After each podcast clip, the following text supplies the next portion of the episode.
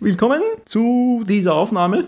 Naja, ich nehme es auf. Heute eigentlich schon technisch gesehen der Montag, der 12. November 2012. Die wöchentliche Dosis lustige Technik im lustigen Technik-Podcast auf Marius Planet. Präsentiert von mir, dem sympathischen Österreicher aus Österreich. Nachdem wir jetzt die ganzen großen Announcements und Events hinter uns haben, die Dinge, die Apple vorgestellt hat, vor allem natürlich das iPad Mini, was Google vorgestellt hat, das neue Telefon, das Nexus 4, was kabellos lädt als Gimmick und das äh, noch mehr Retina-nicke Display als das Retina Display 10 Zoll Nexus 10. Auch die Microsoft Launches sind jetzt um. Es gibt Windows 8 zum Kaufen, es gibt Windows 8 Telefone zum Kaufen. Bei uns einmal als erstes äh, HTC kann das sein. Also Nokia gibt es ja bei uns noch nicht, soweit ich weiß. Aber zumindest, zumindest ein Modell von einem Windows 8 Telefon könnte man schon kriegen. So bei mindestens einem Carrier. Also von daher ist er Netzbetreiber. Kann natürlich auch immer importieren und äh, freie Versionen nehmen oder so, wenn man das braucht. Diese drei großen Monster-Dinge, wie gesagt, jetzt einmal fertig. Auch der große Monstersturm Sandy hat sich äh, in Luft aufgelöst. Schmäh, Luftsturm, Luft, na, war natürlich nicht lustig, hat alles mögliche überschwemmt und äh, kaputt gemacht. Und als wäre das noch nicht genug, ist dann gleich der Schneesturm nachgezogen. Es ist kalt auch noch auf der Ostküste von Amerika. Die Amerikaner nennen das ja dann immer so lustig. Kann man auch praktischerweise dann auf Twitter suchen, wenn man die Leute hören will. Hauptsächlich habe ich die gefunden, die nicht wirklich so arg betroffen waren, äh, weil dann hat man wahrscheinlich mehr Zeit, etwas zu tweeten, wenn eigentlich gar nichts ist. So habe ich viele Tweets gelesen, die haben ein Snowmageddon erwartet. Was ist los? Ist ja gar nichts da herrscht heraus, was da passiert ja nichts auf die Art. Und das ist wie gesagt auch eben ein, eine Wortkreation, die so gerne benutzt wird. Snowmageddon oder Snowpocalypse von Armageddon und Apokalypse. Aber das ist beim Amerikaner ja auch schon, wenn nur zwei Zentimeter Schnee auf der Straße liegen bleibt. Der gemeine Amerikaner kann ja nicht im Schnee fahren, der tut sich schon im Regen relativ schwer. Wenn es ein bisschen rutschig wird, dann ja, können nur mehr die 10% fahren, die irgendwo in Amerika, da haben sie sich selber beibracht, wirklich Autofahren gelernt haben. Nicht nur mit Automatik auf Straßen, wo eigentlich fünf Autos bei uns hinpassen täten, ja, nicht ganz. Bei uns war das eine drei-, vierspurige Straße. In Amerika ist eine zweispurige Straße. Da kann man natürlich leicht fahren und deswegen fahren die Leute dort ja auch schon mit 16 immer um. Ist ja alles so weitläufig in Amerika. Da kommst du ja nicht einmal also nicht zum Supermarkt ohne einem Auto. Deswegen dürfen dort die Kinder auch schon fahren. Aber durch dieses System, wie gesagt, äh, und dadurch, dass relativ nicht so oft schneit irgendwie. Und da können die Leute dann im Schnee nicht wirklich fahren. Also es gibt auch keine Schneereifenpflicht, soweit ich weiß. Und auch nicht, ich weiß nicht, ob die die überhaupt haben oder kaufen können oder irgendwie ist halt unlustig, auch na, bei ein paar Zentimeter liegen bleibendem Schnee da mit nicht Schneereifen herumzufahren. Geräumt wird natürlich auch nicht so wie bei uns in jeder kleinen Gossen, dass der Räum- und Streuwagen vorbeifährt. Musst du schon selber die Straße ausfräsen in Amerika, wenn du da rausfahren willst mit dem Wagen. Überhaupt jetzt, der Trend wird er wahrscheinlich noch sich verschlechtern. Früher haben die Leute alle diese riesigen Geländewagen mehr oder weniger fast gefahren, auch das ganze Jahr über auf der normalen Straßen. Und das amerikanische, so ein richtiges amerikanischen Pickup, wenn du den bei uns auf der Straße siehst, glaubst du, das ist auch ein Bus. Da geht ja dein normales Pkw-Fahrzeug fährst auf die Laderampe hinten drauf und äh, na, das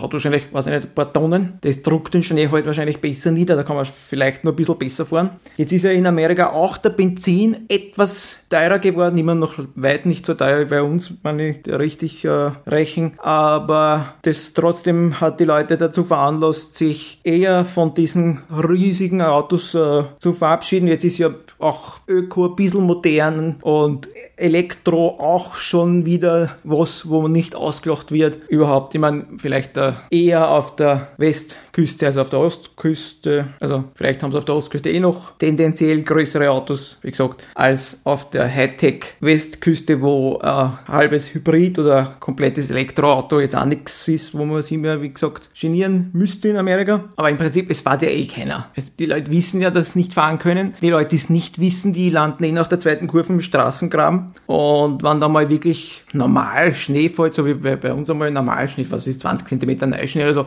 da ist ja alles zu. Da, das steht alles. Die Leute kommen nicht in die Arbeit, die Leute kommen nicht in die Schule, das, das ist einfach, das, das da ist man eingeschneit. Da ist dann irgendwo dann verständlich, mit dem, was wir jetzt alles gesprochen haben, dass sie in Amerika immer gleich von einem Blizzard sprechen, wenn ein bisschen Schnee geht und ein bisschen Wind ist. Ja, ganz ein Schneesturm. Also, ja, also in Amerika ist ein Blizzard wahrscheinlich, äh, wenn man, wie gesagt, ein paar Zentimeter Neuschnee liegen bleiben und relativ gemütlich die mittelgroßen Schneeflocken vom Himmel fallen, ist das schon ein Blizzard. Bei uns war das ein Blizzard, so ein richtiger, echter Schneesturm, weiß ich nicht, drei Meter Neuschnee, 100 kmh Wind und gleichzeitig Schnee, Regen, Eis, Hagel, alles gemischt. Das war bei uns ein echter Blizzard. Ähm, aber wie gesagt, in Amerika sind halt die Verhältnisse diesbezüglich anders. Wenn wir schon bei großen Dingen in Amerika sind, es war natürlich auch die Wahl jetzt die letzte Woche. Es sind wahrscheinlich bis ihr das Herz noch nicht die letzten Stimmen auszählt worden, aber die kennen das ja schon ein paar, ein paar Prozent. Das ist ja ein ganz seltsames System in Amerika mit zwei Parteien, es gibt zwar unabhängige Parteien, die auch Kandidaten stellen dürfen, die kriegen aber nie mehr als 1 bis 5 Prozent im Endeffekt und deswegen meinen die meisten, es wird äh, Verschwendung sein, wenn man für die wählt und deswegen wollen sie entweder gar nicht, wenn es für niemanden von den zwei großen Parteien sind oder sie wollen für das kleinere Übel, ist alles seltsam. Was noch seltsamer ist, es gibt Staaten, die sind immer von einer Partei und, oder immer von der anderen Partei dominiert und da ist dann im Prinzip wurscht, was man wählt, äh, weil man das Ergebnis sowieso nicht ändern kann. Und dann gibt es dieses Swing States, wie die die nennen. Staaten, die einmal vor vier Jahren so gewählt haben und dann einmal so. Und das sind eigentlich die wichtigsten. Dort macht man den meisten Wahlkampf, weil überall anders kann man eh nichts beeinflussen und dann hängt es äh, eigentlich von ein paar Staaten ab. Und deswegen können die mehr oder weniger schon noch zwei, drei Prozent von den ausgezählten Stimmen sagen, wer Präsident wird. Weil das, wie gesagt, da relativ einfach ist. Es gilt ja nicht das Komplette, deswegen auch. Ne? Das ist der, das Popular Vote, nennen die das. Das heißt, das Volk vote mehr oder weniger, wenn man alle Stimmen zusammenzählt, so wie wenn man bei uns wählen darf. Wenn man alle Stimmen einfach zusammenzählt, die es im ganzen Land gibt, kann es leicht sein, dass einer relativ viel mehr Stimmen hat als der andere, aber trotzdem verliert, weil das irgendwie zusammengerechnet worden ist aus Bundesstaaten, die nicht so viel Wahlmänner haben, die nicht so viel äh, schicken können. Das ist nur aus der Zeit so aus dem Wilden Westen, äh, weiß ich nicht, wo die Leute noch äh, Wochen oder Monate braucht haben von einer Küste zur anderen und äh, ein Brief auch, wie gesagt, nicht auf Mausklick angekommen ist. Also auf der anderen Seite, da haben die Leute eben im Bundesstaat gewählt und dann Leute auf dem Pferd nach Washington DC reiten lassen und die haben dann eben verkündet, wie viel Leute, also so oder so. Die haben nicht gesagt, wir haben 100.700 25,3 Leute, die so gewählt haben, die haben einfach gesagt, unser Staat hat so gewählt. Und wir sind jetzt zu fünf da, also wir zählen fünf. Wurscht. Also ne, die anderen, die anders gewählt haben, fallen dann komplett weg aus dem Staat. Das ist, wie gesagt, ein relativ seltsames System. Das nur, weil wir bei großen Ereignissen waren und auch äh, den Sturm genannt haben. Wir sind eigentlich der lustige Technik-Podcast, nicht der lustige Umwelt- und auch nicht der lustige Politik-Podcast. Aber ja, wenn man da ein bisschen zuschaut und sich nicht wirklich auskennt, wird man ja oft glauben, die haben irgendwas was äh, falsch abgelesen. Da kann er die ganze Karte mehr oder weniger, äh, das gibt meine, die zwei sind, wie gesagt, blau und rot. Kann die ganze Karte jetzt blau oder rot sein und trotzdem gewinnt der andere. Weil zu all dem, was ich vorher gesagt habe, noch dazu die größten Staaten von Flächen her meistens die wenigsten Einwohner haben. Das heißt, da können viele große Staaten was wählen. Das auf der Karte schaut es dann farblich sehr dominant für die eine Farbe aus. In Wirklichkeit zählt das fast nichts, weil da fast keiner daheim ist. Ja, viele seltsame, äh, seltsame Seltsamitäten, Seltsamkeiten, viel Seltsames, kann man sagen, wenn man äh, so ein bisschen verfolgt, wie die dort äh, herumwählen. Was ist sonst noch passiert? in der Welt der lustigen Technik. Vor zwei Jahren jetzt schon, 2010 glaube ich ungefähr, ähm, eh ungefähr ja, um die Zeit, hat Microsoft ein Feature eingeführt für die Xbox, dass man einen normalen, handelsüblichen USB-Stick anstecken kann und den als Speicher für die Xbox, für Spielstände, für Profile, für was auch immer, downgeloadete Inhalte und so weiter benutzen kann. Damals ist festgelegt worden, wahrscheinlich damit es nicht zu sehr mit den eigenen Festplatten konkurriert, dass auch wenn der USB-Stick 64 GB hat, jetzt sagen wir, immer nur 16 GB für die Xbox formatiert werden können und der Rest wird für einen normalen Computer formatiert, der kann man, also wie gesagt, dann für beides verwenden, nur der Computer sieht normalerweise die Xbox-Spielstände nicht und so weiter. Oder nur aus irgendeinem komischen versteckten Ordner oder ist ja egal. Ich meine, die interagieren nicht miteinander, man kann, der Rest ist nicht jetzt weg, den Rest könnte man jetzt mit einem normalen Computer benutzen und äh, die 16 GB eben mit der Xbox. Jetzt, äh, ich weiß nicht, wird es jetzt sieben Jahre oder wird es jetzt schon acht Jahre bald, dass die Xbox 360 äh, die allererste verkauft haben. Weil meine allererste Xbox 360 hatte eine Festplatte mit 20 GB. Also 16 GB ist ja schon fast so groß, wie damals die ganze Festplatte war. Jetzt haben sie das Limit verdoppelt. Leise und äh, ohne groß irgendwas anzukündigen,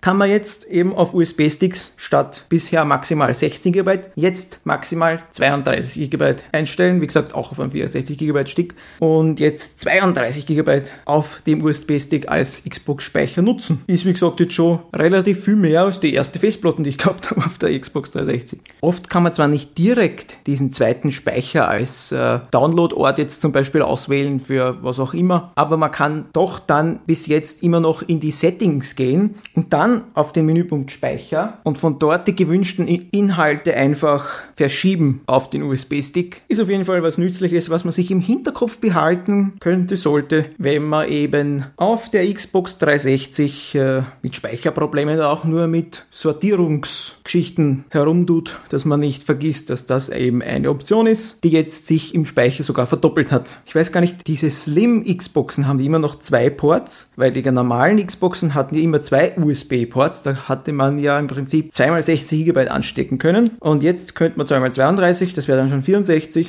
Das ist dann schon fast so groß wie meine zweite Festplatte. Äh, die zweite, das war ein Update, das hat man sie extra gekauft, glaube ich. Und äh, die war von 20 auf 120 Megabyte, äh, Gigabyte, die Festplatte für die Xbox. Ja, also ich habe jetzt immer noch, die helfen mir halt nichts mehr für diese kleinen Slim Xboxen, gehen die da nicht rein, ist ein anderes Format und sind ganz woanders drin, unten statt oben und überhaupt. Aber ich habe jetzt eine 20, eine 120 und eine 250 Gigabyte, glaube ich, ist die aktuelle. Bei mir sind hauptsächlich die Spiele drauf, weil, wie gesagt, das habe ich schon erzählt, ich mag nicht, wenn die DVD äh, ständig läuft. Erstens ist es unglaublich laut, wenn man daneben sitzt und zweitens äh, ist das Spiel langsamer und drittens, wie gesagt, eins ist mir ja schon ein bisschen eingegangen, eins von den Laufwerken, womit ich auch äh, am meisten, also das ist halt hunderte Stunden durch. Das ist ja, ich meine, nicht wirklich, ich weiß nicht, ob das dafür wirklich gedacht ist. In so einem kleinen Gehäuse wird es auch noch heiß. Aber bei dem war hauptsächlich der Grund, dass es anscheinend nicht mehr wirklich sauber war vom Fühlen hin und her fahren und von, wie gesagt, das in dem kleinen mit dem Lüfter ist, dürfte sich dort der Staub eingesaugt haben und da dürfte es nicht mehr wirklich schön äh, jedes Mal genau dorthin gefahren sein, wo es sich vorgestellt hat. Deswegen war dann ab und zu ein Lesefehler, was natürlich das Spiel nicht wirklich, äh, das war furchtbar, weil man zwischen am Checkpoint der Lesefehler war, war das Ganze, was man bis dahin gespielt hat, weg, hat man nicht wirklich mehr verwenden können. Ähm, mein, inwieweit es jetzt wieder geht, ich habe sie dann nie wieder so verwendet, weil ja dann gleich das Update gekommen ist mit der Funktion, dass man die ganze DVD im Prinzip einfach auf die Festplatte kopiert und das, die CD bzw. die DVD nur noch als Schlüssel verwendet, als Beweis, dass ich es nicht gefladert habe und äh, keine Daten mehr von der DVD wirklich lest, außer halt, wie gesagt, direkt beim auf die Festplatte kopieren. Und das ist ja nicht so böse für das Laufwerk. Da kann es am Anfang anfangen und am Schluss aufhören. Beim Spielen muss es ja herumspringen, da braucht es einen Inhalt, der weiter vorne ist, dann braucht es einen Inhalt, der weiter hinten ist, weil das eben äh, die Wege so, das sind einfach mechanische Wege. Der Leser muss herumfahren auf der Schiene und was von der Mitte und was vom Ende und was von überhaupt von der DVD-Lesenden. Und deswegen die Spielehersteller tun auf die DVD extra Inhalte doppelt drauf, damit das überhaupt geht. Das ist ja irrsinnig, was mit dieser Xbox überhaupt noch für Grafik und Spiele und Inhalte und Sachen möglich sind. Das speichert von Haus aus nichts auf die Konsole. Äh, es gibt PS3-Spiele, soweit ich weiß, die einfach davon ausgehen, dass sie ein paar Gigabyte auf die Festplatte schreiben dürfen und die machen das einfach, sonst kann man es gar nicht spielen.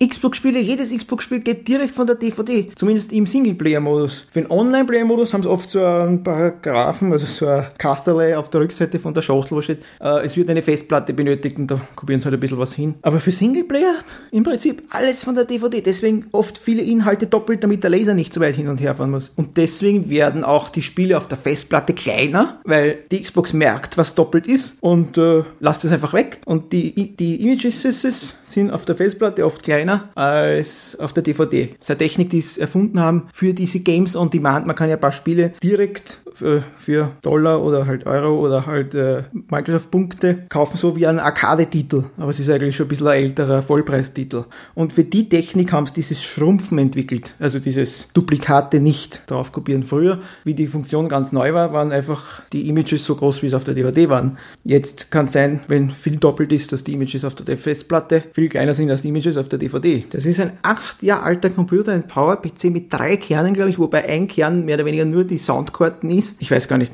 was für Megahertz. Dann nur 256 Megabyte RAM. Damit kann man heutzutage auf einem PC überhaupt nicht spielen. Da geht das Windows nicht einmal, glaube ich, installieren auf so wenig RAM. Da sagt er, das Windows 7 oder 8 sagt er, gehörst, baut auf 5 GB ein, sonst mache ich nichts. Oder zumindest 2. Das ist unglaublich eigentlich. Und wie gesagt, dann noch gehen dazu ganzen Spiele direkt von der DVD ohne Installation. Spielen kann man aber natürlich nicht nur auf der Xbox oder auf dem PC. Also da kann man ja schon prinzip überall spielen. Vor allem die mobilen Geräte werden immer interessanter. iPad, iPod, Android-Telefon. Dann gibt es natürlich noch die ganzen japanischen Konsolen und Handheld-Geräte, die Playstations und die Playstation Tragbar, Vita und wie die ganzen neuen Modelle heißen und die 3D, Gameboy ähm, sowieso und ich glaube die Wii U gibt es jetzt sogar zum Kaufen oder zumindest bald, zumindest heuer noch. Ich glaube sogar in dem Monat, wenn es stimmt, wenn es nicht schon gibt. Aber ja, es gibt halt nicht viele Launch-Spiele und die Leute wissen ja immer noch nicht wirklich, was machen sie mit dem Bildschirm in der Mitte vom Controller und naja, das muss man schauen, ob sich das überhaupt verkauft, es überhaupt viele interessante oder ein paar interessante Spiele gibt, wie die ankommen und so weiter und so fort. Das ist schon fast so seltsam wie die Interface-Entscheidungen beim Windows 8. Muss man auch einmal abwarten, wie das ankommt. Und dazu passt ja jetzt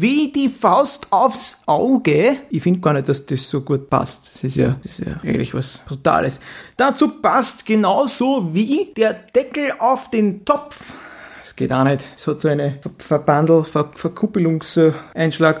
Dazu passt jetzt praktischerweise das neue Humble Bundle. Das neue Humble Bundle, das heißt immer ein bisschen anders, Humble Indie Bundle, Humble sowieso. HumbleBundle.com. Das neue Humble Bundle 4 ist für Android auch. Da kann man zahlen, was man will, es sind sechs Titeln, glaube ich, habe es jetzt nicht ganz genau im Kopf.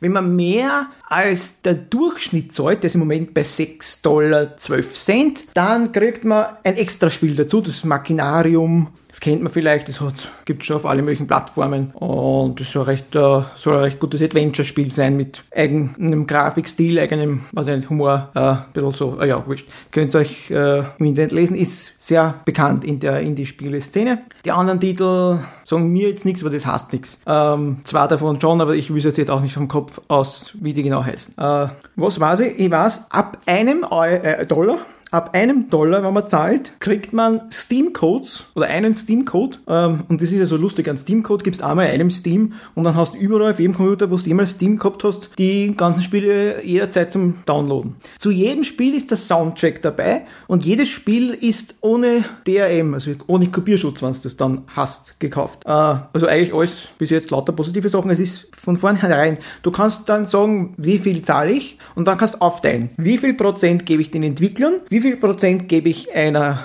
Charity? Das ist äh, Child's Play, glaube ich. Äh, das sind Leute, die Kindern im Krankenhaus Spielzeug geben, aber Neues, nicht Altes, weil das sind für so kranke Kinder, die mit altem Spielzeug äh, nicht wirklich äh, einen Spaß haben, weil da könnten noch alte Bakterien und Krankheitserreger drauf sein und dann machen die halt kränker als vorher schon waren. Deswegen kaufen die neue Spielzeuge, wenn das die gleiche Charity ist. Auf jeden Fall irgendeine Charity für Kinder, äh, damit die was spielen können. Und der dritte Punkt ist ein Tipp, wie heißt das auf Deutsch? Äh, Trinkgeld für die Seitenbetreiber. Kann man, wie gesagt, frei einstellen und dann entweder zahlen mit PayPal, mit Amazon Payments oder boah, mir entfällt, was das dritte ist. Wir genug Zahlungsvarianten. Und wie gesagt, passt sehr gut, was wir gerade gesprochen haben. Kann man nämlich überall spielen. Wie gesagt, über Steam, schnell einmal am PC, vielleicht sogar am Mac. Die ganzen Spiele haben auf jeden Fall dann wahrscheinlich Download-Links. Ich sehe, ihr habt wenn ich das jetzt da aufnehme, noch nicht erstanden, aber ich habe es zumindest vor. Es geht ungefähr noch eine Woche, wenn ihr euch das jetzt ungefähr zeitnah anhört. Ähm, zehn Tage oder was, wenn ich das aufnehme. Weil die Spiele gehen auf jeden Fall am PC, da werden die meisten als erstes gegangen sein. Am Mac gehen es auch, unter Linux gehen es auch, obwohl es, äh, sagen manche sind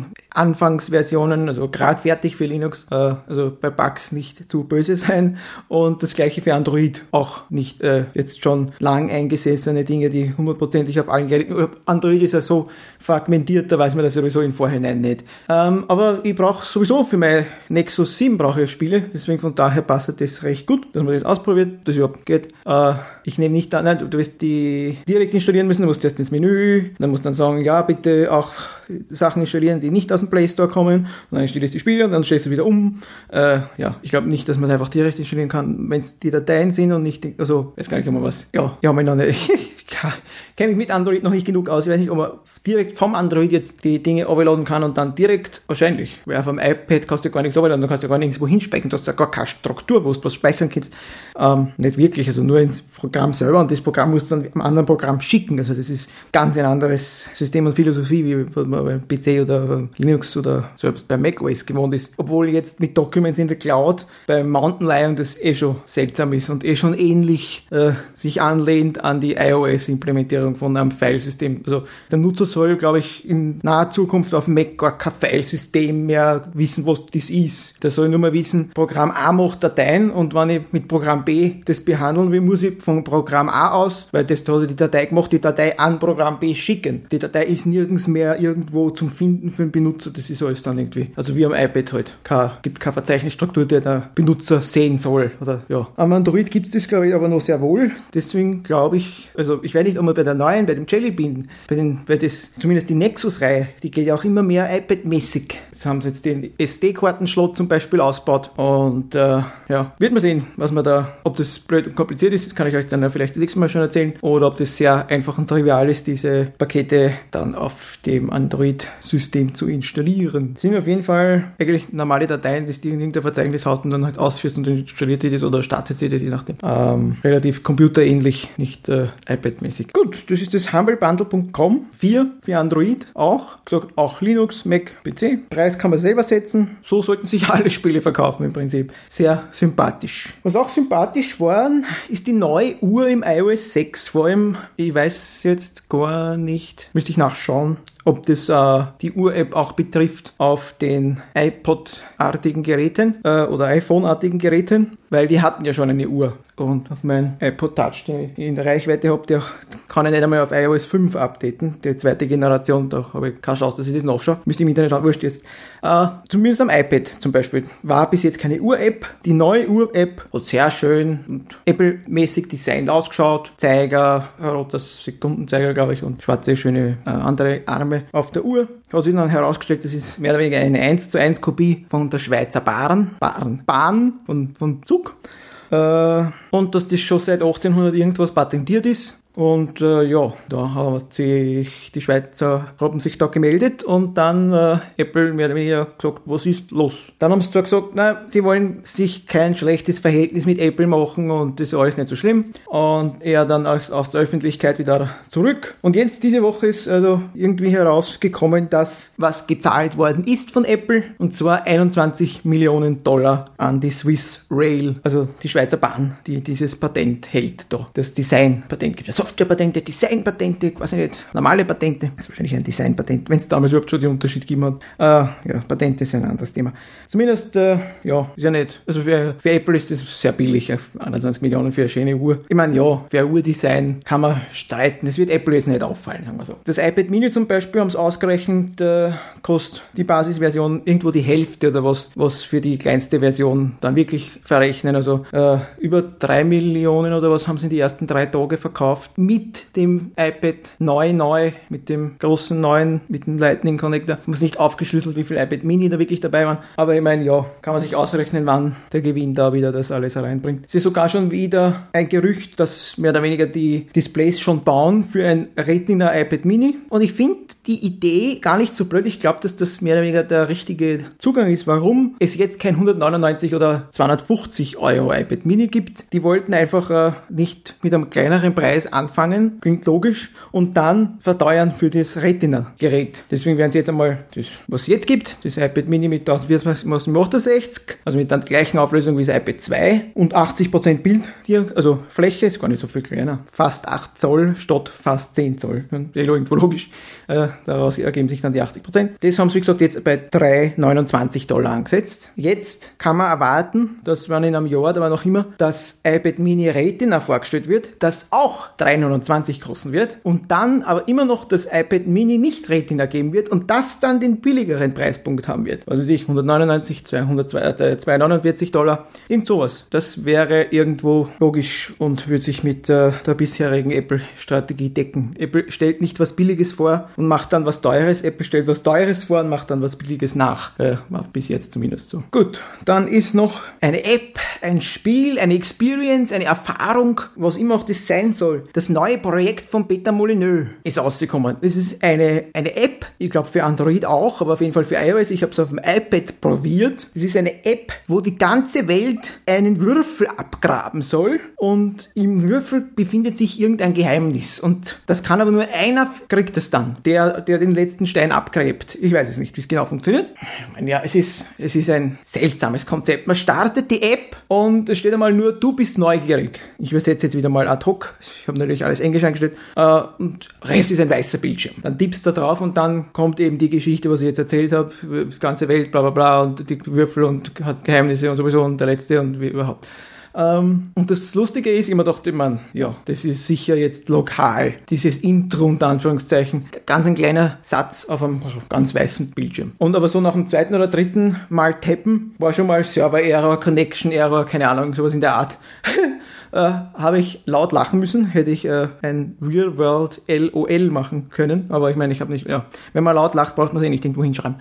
Äh, egal. Ich habe das irgendwie weggekriegt, neu gestartet oder was auch immer. Und äh, habe dann zumindest, wie gesagt, das fertig lesen können. Das hat man eh schon überall, auf jedem Blog haben sie das auch geschrieben, weil es ist ja nur so ein drei, Zeilen Gesatzel, wenn du das auf einmal schreibst. Und der Inhalt ist das, was ich gerade vorher erklärt habe. Äh, und dann kommt der Würfel. Und dann kannst du dich mit Facebook, glaube ich, musst du connecten, wenn du wirklich jetzt wirklich mitspielen willst. Also auf ehrlich. Man hat aber schon mehr oder weniger die Mechanik ausprobieren können. Du hast den Würfel, du kannst den drehen mit Touch-Gesten halt, ganz normal, auf dem Bildschirm. Und dann kannst du reinzoomen, auch mit ganz normalen Pinch und, und wie auch immer die ganzen Gesten heißen, zum Aufzahnen und zum Zugfahren kann man das größer und kleiner machen, bis man irgendwann in einem Bereich ist, wo man einzelne kleine Blöcke sieht. Und die kann man wegmachen. Man kann auch, was ich auch schon gesehen habe auf Screenshots und so weiter, Muster reinmachen. Ich weiß nicht, wie die das policen wollen, wenn einer da profane oder beleidigende oder verhetzende oder sonstige scheißliche Sachen rein äh, wegklickt, tappt, was auch immer, dass dann ein furchtbares Muster überbleibt. Ich weiß nicht, wie die das machen wollen. Das, was ich gesehen habe, waren hauptsächlich Namen oder ein Logo oder ein Super Mario Charakter, mehr oder weniger. Also irgendwelche lustigen lustigen Dinge. Ich weiß nicht, wie, wie gesagt, wenn einer was Böses macht,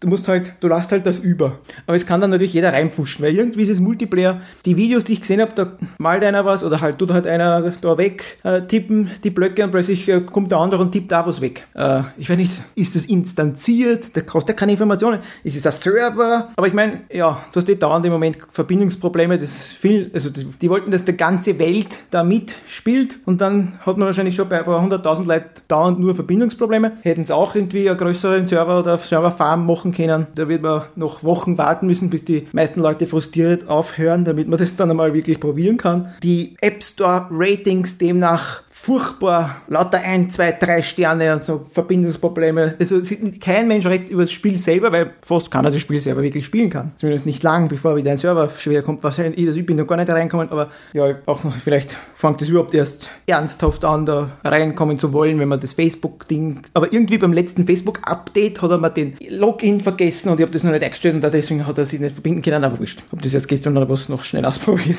Äh, ja, die ganze Zeit ist so eine ätherische, wie sagt man so, eine esoterische Musik, so, so, Klänge, so, so, so luftige, ja, sphärische Klänge wenn man die, die kleinen Blöcke in der höchsten Zoom-Stufe wegklickt, das tut sich irgendwie in die Klänge einfügen, so ding, ding, ding, ding, ding, ding, ding. Sie sind wie das, wahrscheinlich soll es so ein, äh, irgendwie ein entspannendes, äh, Ding sein, wenn man da, ne, wenn du dann wirklich weiterkommen willst. Ich weiß nicht, es gibt einen Store, wahrscheinlich kannst du auch echtes Geld ausgeben, aber du kriegst für Wegklicken Geld, also so Coins oder was auch immer. Ich habe den Store nicht anschauen können, weil ich wahrscheinlich nicht connected war dabei, ja, aber warum auch immer, es hat nicht funktioniert. Da kannst du irgendwie dann wahrscheinlich äh, Werkzeuge kaufen. Ich nehme an, dass das einfach ist, dass wenn du einmal tippst, dass statt ein Ding wegfällt, gleich fünf Dinge wegfallen oder so. Ähm, wie gesagt, ich habe es nicht ausprobieren können, aber irgendwelche besseren Dinge kannst du da kaufen. In der Grundversion, das was man im Prinzip jetzt, was ich auch ausprobieren habe können, ohne irgendeine Verbindung, in der höchsten Zoom-Stufe kriegst du kleine Felder an und die verschwinden. Es ist halt ein bisschen ein Ton dabei. Und es ist alles sehr hell und weiß und, und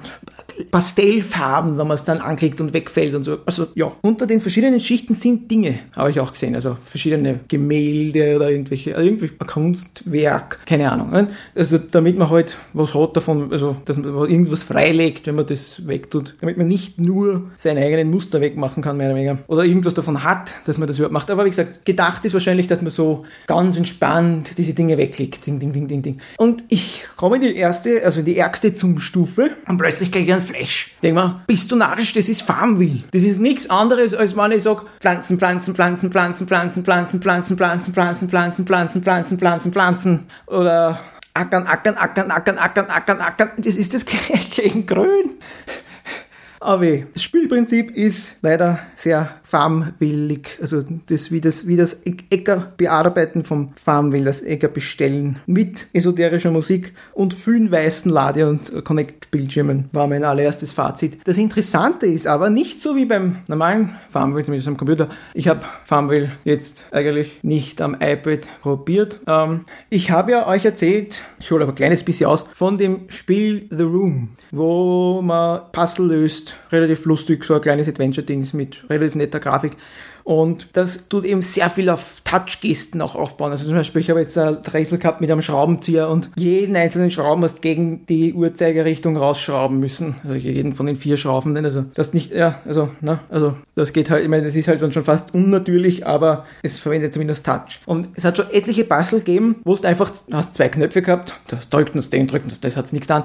Und wenn es wenn du die gleichzeitig drückt hast, dann hat sich was da. Das waren schon ein paar Puzzle, hast schon Sachen gleichzeitig antatschen, tippen, was auch immer müssen, damit sich äh, der gewollte Effekt eingestellt hat. Und dadurch, wenn ich das noch äh, frisch im Kopf gehabt habe, habe ich gleich probiert, weil ich habe einen gesehen eben, der das Video, äh, ein Video habe ich gesehen, wo er das vorgestellt hat und der hat jeden äh, Block einzeln angetippt. Und ich habe auch so angefangen und da war eben der Farmville Flash tipp, tipp, tipp, tipp, tipp, tipp, tipp, tipp, tipp, tipp, nach dem 10., 12. glaubst du, spielst Farmville, tipp, tipp, tipp, tipp, tipp. Und dann ist mir eben eingefallen, naja, das ist ja Multitouch-Gerät. Ich glaube, das kann zehn Finger gleichzeitig. Und dann habe ich angefangen mit drei Finger gleichzeitig. Tipp, das ist natürlich gleich dreimal so schnell gegangen. Tipp, tipp, tipp, tipp, tipp, da war ich fast gleich fertig. Tipp, tipp, tipp, tipp, tipp. Super. Also es ist ein Multitouch-Farmville. Das Ziel ist im Prinzip einfach den kompletten Screen leer zu räumen. Dafür kriegt man Bonus. Ich weiß jetzt nicht, ob man Bonus kriegt, wenn ich mal einen Ausschnitt aussuche, wo schon ein anderer ein bisschen was was überlassen habe und ich tue nur das, was über. Wahrscheinlich gibt es da solche Strategien, dass ich dann einen Bonus kriege und dass ich eigentlich eher der Aufräumer bin als der wirkliche Weghackler. Aber ich meine, in meinem, in meinem Szenario, wo mit nichts verbunden war und wo der ganze Cube unberührt war, war die beste Strategie einfach so schnell wie möglich ein ganzes Bild, ein komplettes, äh, was halt auf einmal auf dem Screen geht, wegzutappen. Ja nicht, ich habe halt drei Tabs probiert, ich hab, weiß nicht, ob es vier oder fünf Tabs auch gibt. Man kann, wahrscheinlich kann man mit zwei Händen wie irr herumtappen und dann hat man halt äh, dann die paar Löcher über, ich weiß nicht, das habe ich noch nicht probiert. Ähm, habe nicht viel Sinn drin gesehen, nachdem keine Netzwerkverbindung drin war. Aber könnte ich mir vorstellen, nachdem, wie gesagt, ach, warum sollen nicht fünf oder zehn Tabs gehen, wenn auch drei Tabs gehen. Aber drei Tabs war schon so viel schneller als ein Tab und äh, ich habe nicht viel mehr als einen kompletten Bildschirm. Ich meine, das ist, hat dann irgendwie, also wenn man überhaupt nicht verbunden ist, das Spiel so als Singleplayer-Spiel, hat dann meiner Meinung nach nicht viel, weiß ich nicht, habe ich was Besseres zu tun als ich weiß ich nicht, äh, äh, Bildschirme von kleinen Blöcken zu befreien und dann irgendwelche Löcher in einem riesen Cube zu machen. Ich weiß nicht, ob er sich das Geld merken wird und ich dann gleich irgendwas kaufen kann. Ich weiß auch gar nicht, was man kaufen kann. Von daher brauchen wir gar nicht viel spekulieren. Ich erzähle euch das dann das nächste Mal genauer, wann ich wirklich was genauer weiß, falls ich probiert habe und äh, die Connection dann gegangen ist. Aber das ist wie gesagt Curiosity von Peter Molyneux. Seine Firma heißt jetzt seltsam NCL, ich weiß gar nicht, irgendwelche A3-Buchstaben, Dingens, es ist aber wenn man Curiosity im App Store, zum Beispiel bei iPad, äh, im iOS App Store schaut, beim Apfel, dann kommt es schon, das hat irgendeinen Nebentitel, der mir jetzt auch nicht einfällt. Curiosity, Bindestrich, irgendein komischer Nebentitel. Äh, ja. Unterm App-Icon ist dann nur noch Curiosity und da sieht man auch so kleine Blöckchen, die ja, irgendein Dingenschen ergeben. Also, ja. Mit ein bisschen Fantasie sieht man den Cube und ohne Fantasie sieht man ein Fragezeichen auf dem Logo. Auf dem App-Icon. Dann ist noch eine App rauskommen für iOS, Xbox Smart Glass. Eigentlich relativ schnell. Hat sie Kassen einmal auf Surface, also auf Windows 8, Tablets, Commute, na, Tablets eigentlich, nein, ist ja Tablet-App. Windows 8 Phones, ne? Hat man sich fast nicht umgedreht, war schon Android da und die Woche ist auch für iOS rausgekommen. Die App. Es ist halt ein bisschen eine spielezentrische Ausgabe. Wieder mal kann nichts dafür, es waren so viele interessante Sachen. Äh, ja, haben wir ja vorher ein bisschen vom Wetter gesprochen. So, zurück zur Smart Glass App. Das ist die Second Screen Experience, wie man das nennt, für die Xbox. Was ist eine Second Screen Experience? Also zweite Bildschirmerfahrung. Die Leute kommen drauf, dass die meisten Leute während dem Fernsehen auch entweder auf Telefon oder Tablet benutzen. Und keiner schaut eigentlich mehr nur fern. Jetzt macht es die Leute ein bisschen nervös, die Sachen am Fernseher haben, ne? zum Beispiel Xbox oder auch Fernsehsender, Filme und so weiter. Und jetzt gibt es eben diese Second Screen Experience, dass nicht nur am Fernseher das hast, was du schauen sollst, sondern auch auf dem Tablet, beziehungsweise am Telefon. Für die Xbox haben sie eine App gemacht und die heißt Smart Glass. Funktioniert im Dashboard, funktioniert bei Musik- und Video-Wiedergabe, funktioniert in Amerika zum Beispiel dann, also zumindest haben sie es auf der E3 damals so vorgestellt mit HBO Go, wo man sich dann Game of Thrones anschaut und da kommt der Karten, also du kannst du auf dem iPad die Karten anschauen, während du auf dem großen Fernseher den Film oder die Serie anschaust. Bei uns, bei uns geht Xbox Musik, bei uns geht Xbox Video und drei Spiele Dance Central, Forza Horizon und das dritte ich schon wieder vergessen. Beim Dance Central kannst du Playlists erstellen, während du spielst. Also das ist eigentlich, es ist eine App für Leute, die zuschauen. Weil wenn du tanzt oder wenn du beim Forza Horizon gerade mit 300 auf der Autobahn fährst und das Gegenverkehr und überhaupt, oder halt auf der Bundesstraße noch furchtbarer. Und da schüttelt es ja so viel, ich ja erzählt, ab 300 fängt es ja an zum Schütteln als wir. Ich will dann nicht noch die iPad in der Hand haben und dort was drucken. Das ist, wie gesagt, vielleicht die zuschauen. Gleichzeitig aber müssen das Leute sein, die zuschauen. Das kann jetzt nicht der kleine Bruder oder was sein, weil die können nur mal dumm fuschen. Es ist eben nicht nur zum Schauen, sondern man kann schon auch was eingeben. Aber man will wahrscheinlich nicht, wenn man jetzt Dance Central spielt, dass jetzt Beispiel kleiner Bruder vorbeikommt und lauter idiotische Lieder als nächstes cute. Und du spielst dann irgendwelche Lieder, die er weiß, dass du nicht, dass dir, dir gar nicht gefallen. Das ist nichts. Oder du fährst, wie gesagt, mit 300 auf der Bundesstraße und da steht da einer dauernd andere Wegpunkte ein. Und das, da, dauernd sagt er links abbiegen, rechts abbiegen, links abbiegen und du fährst nur geradeaus und spielst online spielen oder was auch immer. Das ist eine Beifahrer-App, aber nur für vertrauenswürdige Beifahrer. es ist, es ist, ja, oder eben, man montiert sich wirklich neben, für, also vor allem für Forza, neben dem Fernseher. Dass man es irgendwie auf ein, mit Smart aufstellt oder heute halt auf irgendeinem Stand hat oder was auch immer. Das ist einfach wie ein GPS ist in echt, dass man, man ja, mal hinschauen kann, aber nicht muss. Insgesamt muss ich sagen, es fühlt sich alles sehr gerusht an. Also noch nicht wirklich fertig, auf keinen Fall wirklich ordentlich getestet. Es ist nicht wirklich klar, was bewirkt eine Aktion nur auf dem Tablett, was bewirkt eine Aktion auch auf dem Xbox-Dingsbums selber. Das kommt hauptsächlich, glaube ich, davon, dass die App verschmolzen worden ist mit der alten äh, Xbox Experience App oder wie die auch immer geheißen hat. In der alten App hat man nämlich auch schon zum Beispiel Nachrichten schreiben können, seine Beacons stellen können, so diese ganzen sozialen Sachen machen können, Freundschaftsanfragen und so weiter wahrscheinlich. Auf jeden Fall seinen Avatar anschauen, seinen Avatar umbauen, andere Kleidungsstücke kaufen und so weiter. Das ist jetzt da immer noch drin und das andere ist irgendwie dazu gestoppelt. Also wenn ich jetzt, also ja, wenn ich jetzt zum Beispiel was suche, dann kommt Bing, das ist schon irgendwie am Tablett und sozial ist auch am Tablett. Und aber wenn ich die Recent-Dinger mir anschaue, also, ah, es ist seltsam. Es praktisch ist, was mir natürlich sehr, äh, was wahrscheinlich die meisten Leute wurscht ist, mir fällt positiv aus, auf, das Tablett ist komplett Englisch. Ich habe ja gesagt, Xbox ist im Moment mit dem neuesten Update das furchtbarste Mischung, die man jemals gesehen hat aus Deutsch und Englisch. Auf jedem Bildschirm ist Deutsch und Englisch gemischt, mehr oder weniger fast die Sprachen ändern sich da. Und früher war, wie gesagt, Xbox Video, wie es noch Zoom geheißen hat, deutscher. Jetzt ist Xbox Video komplett Englisch, aber wie lange das bleibt, weiß ja auch kein Mensch. Alles seltsam. Auf dem Tablett, also bei Xbox Smart Glass, ist alles Englisch. Nichts Deutsch. Ist Recent, da ist Social, da ist Home, statt zur Startseite ist Home, da ist Bing, Bing ist eh Bing. Das, das ist wie gesagt. Jetzt sucht diese App, aber sobald du es auftrittst, sucht die nach einer Xbox. Ich weiß jetzt gar nicht, ob er das irgendwann aufhört. Ich habe das erst zum ordentlich Funktionieren gebracht, nachdem ich die Xbox auftritt habe. Ich bin mir jetzt nicht sicher, ob man das immer noch unterwegs verwenden kann, eben um seinen Xbox Live-Freunden eine Nachricht zu schreiben, oder ob das nur mit aufgedrehter Xbox funktioniert, nachdem es jetzt so eine komische Misch-App ist. Das müssen wir noch weiter testen, habe ich jetzt nicht gemacht, weil ich kenne keine Leute, wie sie nicht, wem ich da jetzt was schreiben sollen, da, dat. Also von daher habe ich es nicht wirklich ausprobieren können. Es ist halt halt auch die Frage, wie sinnvoll sind diese Informationen auf dem Second Screen, zum Beispiel bei der Xbox Musik, nicht unbedingt berauschend. Du spielst Xbox Musik ab und es erscheint auf dem zweiten Bildschirm eine Biografie über den Künstler, ein Bild, was sich wechselt, ein paar verschiedene Bilder über den Künstler, die alle paar Sekunden wechseln. Die eine Hälfte vom Bildschirm, auf der anderen Hälfte sind eine Handvoll Related Artists, also Künstler, die ungefähr die gleiche Musik machen oder in der gleichen Richtung sind. Das ist alles. Naja, du kannst Pause drücken. Das ist noch die sinnvollste Funktion von dem Ding. Überhaupt Xbox steuern,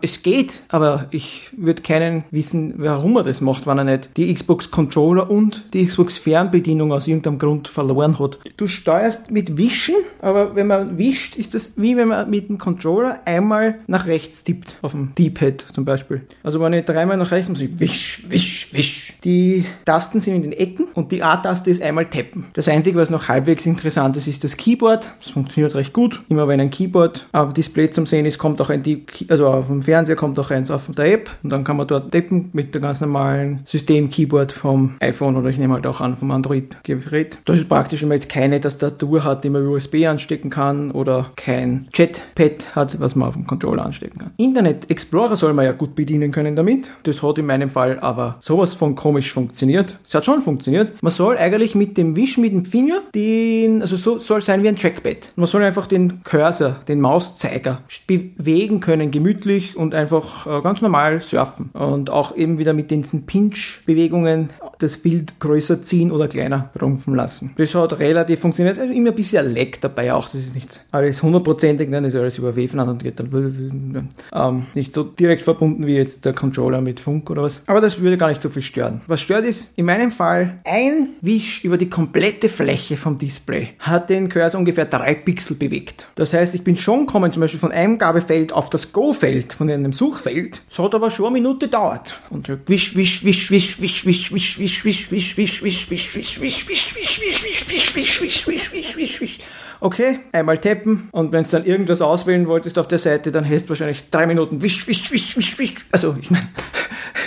dass das keinem aufgefallen ist. Das ist ein iPad 2, ganz normales iPad 2 und äh, dass keiner die App mit dem iPad 2 verwendet hat, mit der neuesten Version von Xbox Dashboard. Ich meine, vorher hat es eh keinen Internet Explorer gegeben. So viel ist da nicht zum Testen. Dass sowas nicht auffällt, daran erkennt man halt, dass die App, die ist nicht fertig. Ich meine, die, ich meine, ja, für Microsoft ist fertig, für viele andere Leute wäre die nicht fertig. Dieser Alpha oder im besten Fall eine Beta-Version. Viele Leute reden auch von abstürzen müssen. Nur einmal abgestürzt gleich am Anfang, nachdem es dann die Xbox einmal wirklich gefunden hat, ist mir eigentlich nicht mehr abgestürzt, die App. Auch das Forza-Ding war relativ stabil. Wie gesagt, ein bisschen Lag, alles ruckelt relativ. Man kann einfach überall auf der Karte einen Wegpunkt setzen, wurscht, ob das jetzt ein, äh, so halt wie im Game auch, ähm, wurscht, ob das jetzt ein Rennen oder einfach irgendwo auf der Straße ist. Du kannst über Rennen leider keine Informationen aufrufen, nur den Namen und die Klasse und äh, wie viel Preisgeld ist.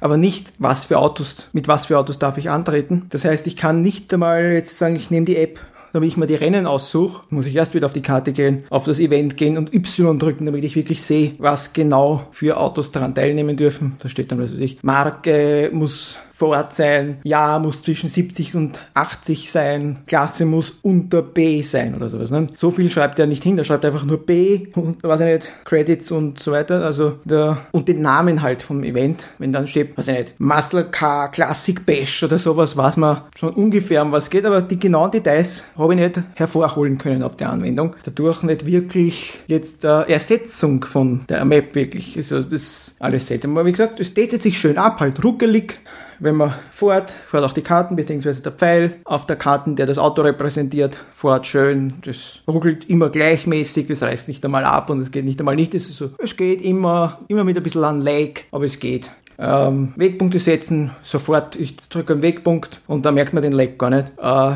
gefühltermaßen sofort sagt die Stimme vom GPS in 400 Metern rechts abbiegen oder was auch immer. Ich sag, dieses Lag, dieses Ruckeln merkt man hauptsächlich beim, wie sich die Karte bewegt, beim Zoomen und so weiter. Vielleicht ist es auch nicht aufs iPad 2 programmiert, was ja sehr langsam ist im Gegensatz zum aller, aller, aller neuesten iPad, das doppelt so schnell ist wie das iPad 3, das was bis vor ein paar Wochen das neueste iPad war. Ich weiß es nicht, ob es wie gesagt, so uneffizient programmiert ist, dass wirklich am Prozessor liegt oder ob das wirklich einfach die Verbindung ist, die Wi-Fi Verbindung über Access Point, Switches und wie auch immer das dann zur Xbox fährt. Aber ich meine, so einen Like habe ich ja nicht, wenn ich in Amerika auf einen Link klicke. Also das pusht da die ganzen Updates mehr oder weniger als Bild. Jedes von der Xbox auf das, weiß man nicht, wie das funktioniert. Ne? Das wäre natürlich extrem langsam. Wenn er immer nur sagen so, ich bin da, ich bin da, ich bin da, koordinatenmäßig dürfte es eigentlich nicht ruckeln. Höchstens das Tablett ist zu langsam. Ne? Also da gibt es viele Gründe, warum das zu langsam sein kann. Oder halt so sich langsam anfühlt, wenn man das bedient.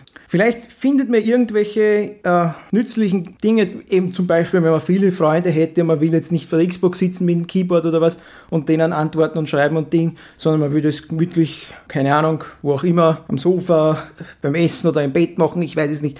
Äh, aber ich weiß immer noch nicht, ob da jetzt immer, ob da jetzt Xbox-Auftritt sein muss. Früher hat es auch, App, das hat es auch früher schon gegeben, diese Funktionen. Da hat es ja nicht sein müssen. Achievements, eins von den wirklichen Features, wo ich sage, ja, das schaut einmal anders aus, weil Achievements sind immer interessant zum Sehen. Und der Achievement View, ich weiß nicht, ob es in der alten App schon drin war. Ich habe die alte App auf der iPad ehrlich gesagt nie verwendet. Die Achievements schauen anders aus auf der, als auf der Xbox. Du hast so ein, ein Kreis, also ein Ringel und das ist äh, gefüllt mit Prozent Prozent, das ist so ganz ein kleines Ding, und das ist, also unter dem Prozent siehst du immer ein kleines Kreisel, wie viel dann noch fehlt auf 100 Prozent, ein bisschen optisch. Und dann noch die Achievements, also es schaut relativ edel aus, wie die Achievements dann, die neuesten, die du gekriegt hast, wann du die gekriegt hast, wie viele Punkte die wert waren und so weiter. Ist eine schöne Liste, ist übersichtlicher als auf der Xbox, mehr Platz, mehr, oder keine Ahnung, ein bisschen schärfer, weniger Pixel, keine, weiß. Es schaut schärfer aus, ne? weil es ja relativ viele Pixel sind auf relativ kleinen Platz, obwohl es nicht einmal Retina ist. Zum Beispiel der Avatar schaut viel schärfer aus als auf dem großen Bildschirm, meiner Meinung nach, also, also auf dem kleinen Tablett. Man sieht zwar die Pixeln auf meinem iPad 2, weil das hat ja noch keine nicht sichtbaren Retina-Pixeln, aber es schaut halt scharf, pixelig scharf aus. ähm, ja, der Achievement View hat mir recht gut gefallen. Und dann sieht man auch, man sieht mehr gleichzeitig. Auf der Xbox schauen Sie immer, dass alles groß geschrieben ist, damit man es ja auf einem kleinen Bildschirm auch noch lesen kann, wenn man 10 Meter vom Sofa weit weg sitzt. Vielleicht nicht 10 Meter, aber 3, 4, 5 Meter, was weiß man. Und das Tablett wissen Sie auch direkt vom Auge. Und da hast du zum Beispiel bei deinen letzt benutzten Sachen einfach viel mehr gleichzeitig am Bildschirm. Und es wird auch nicht so der halbe Bildschirm weggenommen mit irgendeinem äh, gefeaturten Ding oder irgendeinem Werbeding oder solchen Sachen. Die Xbox geht ja da recht großzügig mit dem Platz um und lässt dann auch rundherum noch was frei. Auf dem iPad ist das halt mehr gestopft und dafür hat man auch viel mehr am Bildschirm gleichzeitig. Das ist halt ein bisschen an. Die sind gleiche Informationen. Das ist nichts, was ich nicht auf der Xbox schauen kann, natürlich. Ein bisschen anders aufbereitet. Manche Dinge kann ich nur fernsteuern, andere Dinge ist eine Mischung. Also zum Beispiel bei der Music App, das ist so verwirrend. Bei der Music App, ich kann jetzt mehr oder weniger ein Lied starten, dann muss ich aber auf der Xbox weiter, mehr oder weniger. Also wirklich, also ich kann es auswählen auf dem Tablett. Starten muss ich es auf der Xbox. Dann kann ich dann nur mehr so komisch fernsteuern mit diesem Swipen, einmal links, einmal rechts, einmal auf. Also dann muss ich die Xbox fernsteuern. Dann kommt, wenn die Musik einmal spielt, wie gesagt, wieder dieser Second Screen Experience mit, mit Biografie und so weiter. Und dann kann ich sogar Pause und Stopp drücken. Also plötzlich kann ich doch wieder auf dem Tablett steuern, muss nicht mehr die Xbox fernsteuern. Und dann äh, habe ich unten in der Mitte ist immer das, was gerade auf der Xbox passiert. Also wenn der Platz da ist, weil zum Beispiel jetzt Forza Horizon, die Map, die überdeckt den kompletten Bildschirm, da sehe ich überhaupt keine Navigationselemente oder sowas. Aber sonst steht unten jetzt auf der Xbox ist gerade Dashboard oder auf der Xbox ist eben gerade Xbox Musik. Und äh, wenn es jetzt gerade ein Album, wenn ich gerade Musik spiele, ist das das Cover von einem Album. Dort, wo normalerweise steht Now Playing auf der Xbox, ist, ist dieses Album. Und äh, also das ist eben so verwirrend. Ich kann, wie gesagt, auf dem gleichen Bildschirm, wo der, das Album zu sehen ist, kann ich Pause drücken und, äh, und, und Play und ich kann das Album anwählen, dann sehe ich alle Tracks auf dem Album. Dann äh, ändert sich plötzlich das Biografie und die Related Artists vorn weg und ich sehe das Album mit allen Tracks. Und ich sehe, welcher Track gerade spielt. Und dann denke ich mir, super, ich hätte jetzt eigentlich gern einen Track, der fünf Tracks weiter unten ist. Aber du kannst dort nichts auswählen. Das ist nur das Information. Da kannst du plötzlich wieder nichts steuern. Da drückst du auf den fünften Track, da, da tut sich nichts. Mehr als Pause und Play und vielleicht weiter und zurück kann man nicht drücken. Obwohl, wie gesagt, es kommt ein Album-View.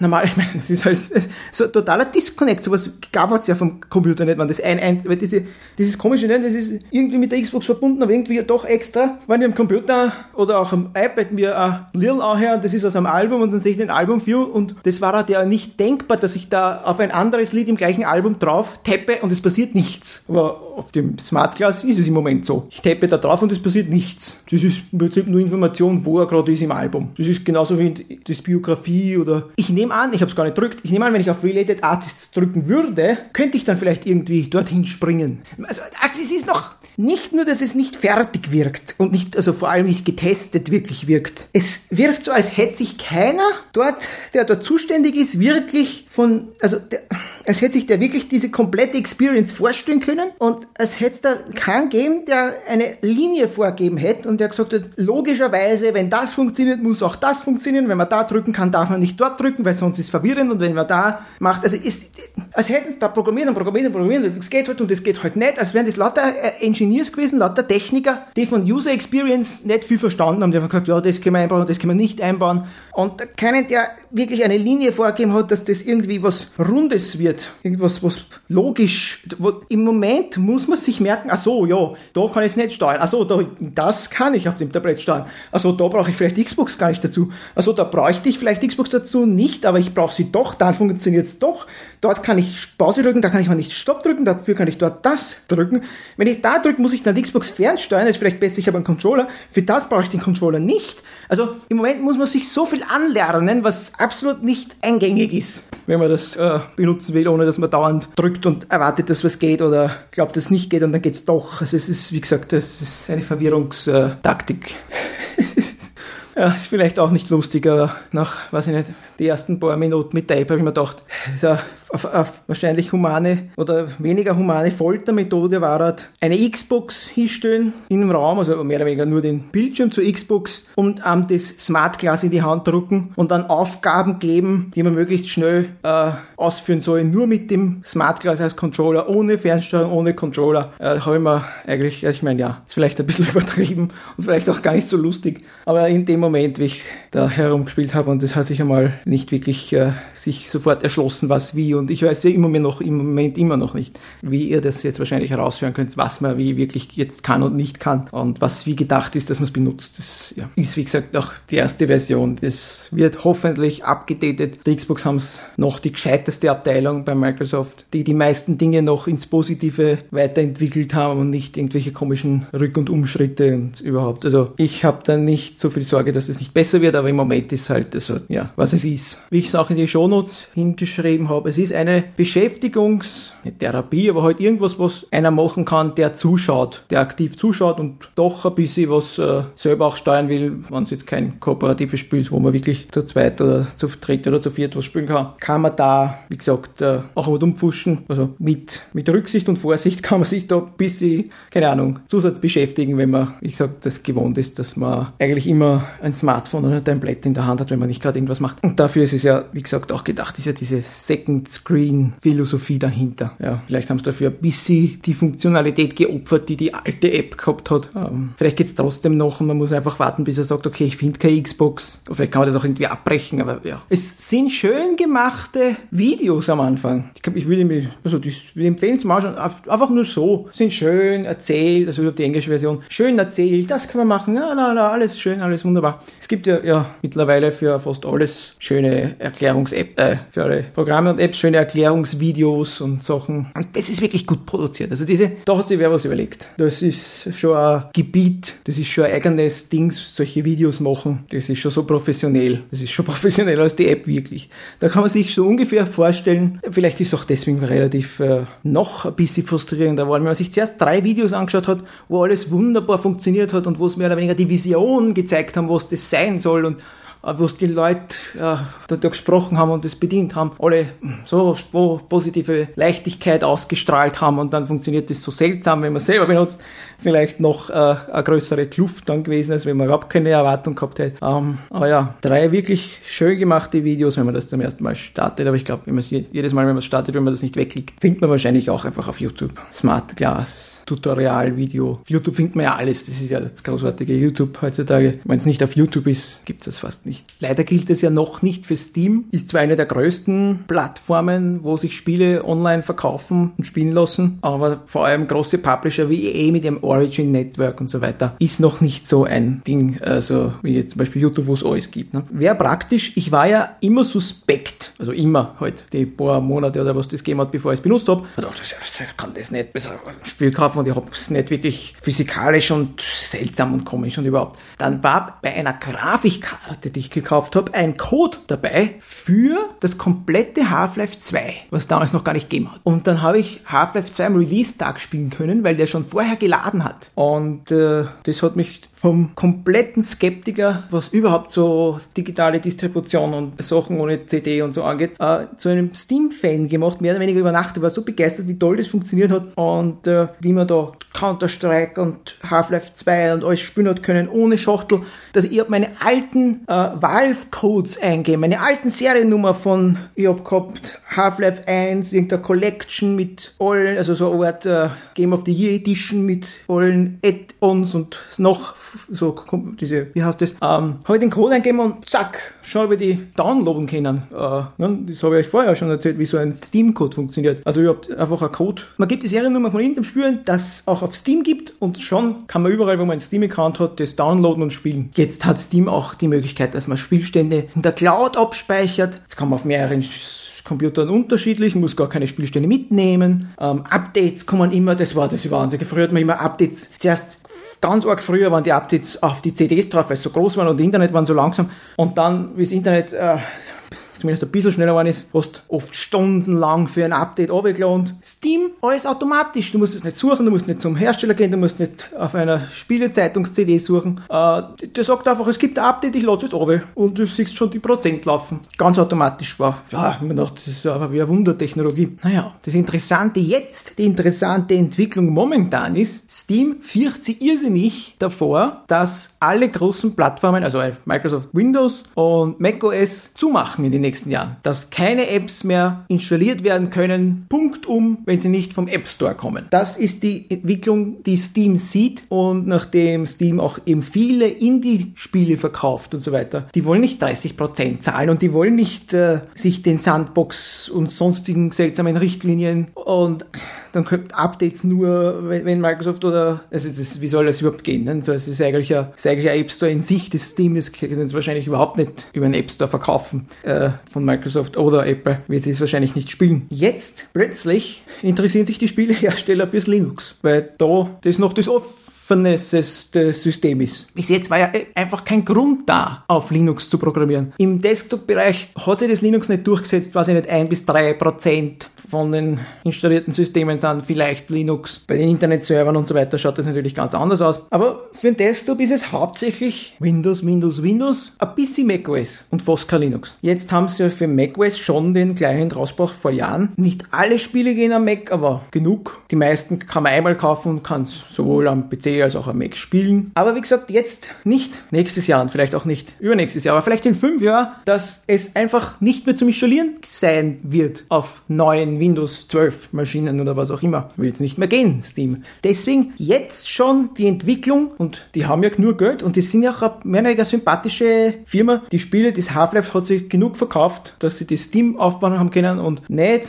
an Druck haben, dass wieder neue Spiele auszubringen oder seine, seine eigener Publisher, seine eigener Spielehersteller, seine eigene Plattform. Auf der Plattform verdienen sie bei den anderen Spielen genug mit, dass sie sich da keine Sorgen machen müssen und nicht irgendwie sich so furchtbar verkaufen müssen, wie die Leute, die sich an EA verkaufen und dann gibt es dauernd In-App-Purchases und lauter Schaß dann. Also anderes Thema. Steam hat jetzt mittlerweile, wie gesagt, eben die Ressourcen, das einfach auf die Linux-Entwicklung setzen und für Steam ist es eben auch wichtig für die Zukunft, weil sie eben glauben, dass vielleicht in fünf oder in sechs oder in sieben oder in zehn Jahren sonst nichts mehr auf PC-Plattformen verkaufen können. Das haben wir schon lange Gerüchte gegeben, dass es einen Steam-Client gibt. Ich nehme an, das ist auch mehr oder weniger Gerücht. Ich weiß jetzt gar nicht, ob es eine offizielle Aussage von Steam war. Aber das, was man so hört, es ist jetzt einmal in einer Beta-Phase. So mal ein Grundgerüst fertig, Steam für Linux. Also vor allem bauen die auf Ubuntu, weil das wieder im Linux-Bereich noch der meist verbreitendste Desktop ist. Und da sollen jetzt 1000 Beta-Tester unterwegs sein. Warum auch immer genau 1000 Tester, nicht mehr, nicht weniger. Ähm,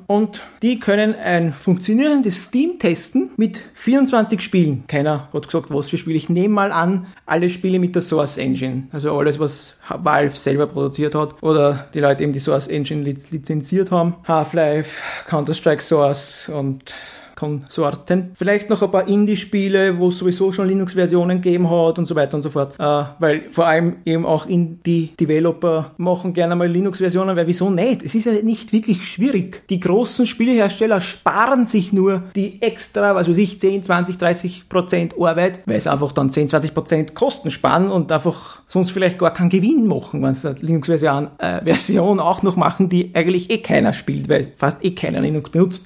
Aber das ist so auch so ein bisschen Chicken- und Egg-Problem. Es benutzt keiner Linux zum Spielen, wirklich, weil es nicht wirklich viele Spiele für Linux gibt und keiner macht wirklich viele Spiele für Linux, weil es keiner benutzt. Also vor allem, wenn jetzt da beim Valve mit Steam wirklich starten, dann auch, was ich nicht, ein paar Monate oder wann auch immer, offiziell für alle, dass man auf Linux, wie gesagt, äh, die Spiele genauso gut spielen kann wie auf Windows oder was auch immer. Aber nichts zahlen muss fürs Windows, weil Linux kostet ja nichts. Äh, kann man gleich 100 Euro mehr für die Grafikkarten ausgeben. Nur Vorteile eigentlich. Viren hast keine, ähm, noch nicht. Dann vielleicht, wenn die ganzen Spiele auf Linux sind, gibt es dann mehr Viren für Linux, was auch immer. Je nachdem, wie viele Leute noch am Desktop unbedingt spielen wollen. Ne? Aber ich finde es interessant und wichtig, dass man auch in Zukunft noch zumindest die Möglichkeit hat, auf einem Desktop zum Spielen. Und äh, ist ja gar nicht so blöd, wenn man die Überlegungen hat und einfach die Voraussicht, dass es sein kann und wahrscheinlich ist, dass irgendwann sagen, so nur noch App Store, weil dann haben sie so viele Probleme, also Probleme und, und so andere Sachen. Microsoft hat so viel weniger Probleme, wenn die sagen, nur mehr App Store. Komplette Kontrolle, was wird installiert. Dadurch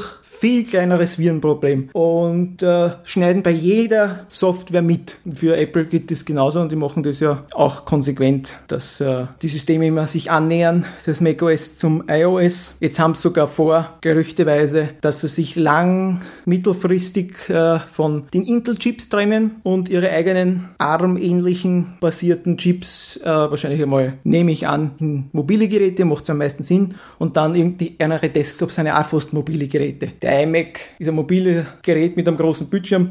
Der Mac Mini ist ein mobiles Gerät ohne alles, ohne Bildschirm und äh, äh, den Mac Pro, den haben sie schon jetzt seit 2010 oder was, keinen neuen mehr, keine wirklich neue Version mehr gemacht. Da gibt es ja nicht einmal, glaube ich, noch eine mit USB 3.0 oder Thunderbolt. Also vielleicht verabschieden sie sich von dem jetzt schon und gehen, wie gesagt, auf die mobilen Prozessoren und wahrscheinlich irgendwann auf nur noch App Store. Das wird wahrscheinlich früher passieren als beim Windows. Und wenn die Windows jetzt mit dem RT vor allem, das auch auf dem ARM-Chip basiert und mit dem App Store und mit dem Windows 8 erfolgreich haben, dann werden die auch in die Richtung gehen. Also ich finde das gar nicht blöd, äh, dass da für Linux jetzt Entwicklungsarbeit geleistet wird. Und vor allem Valve traue ich zu, dass die das ordentlich machen. Obwohl sie sich auch schon mal hacken haben lassen und die halbe Datenbank sich verselbstständigt hat, aber wer und welche Seite hat sich noch nicht hacken lassen. Es gibt wahrscheinlich zwei Gruppen von Internetseiten und Services, die sich hacken haben lassen. Die einen, die es zugeben und die anderen, die es nicht zugeben.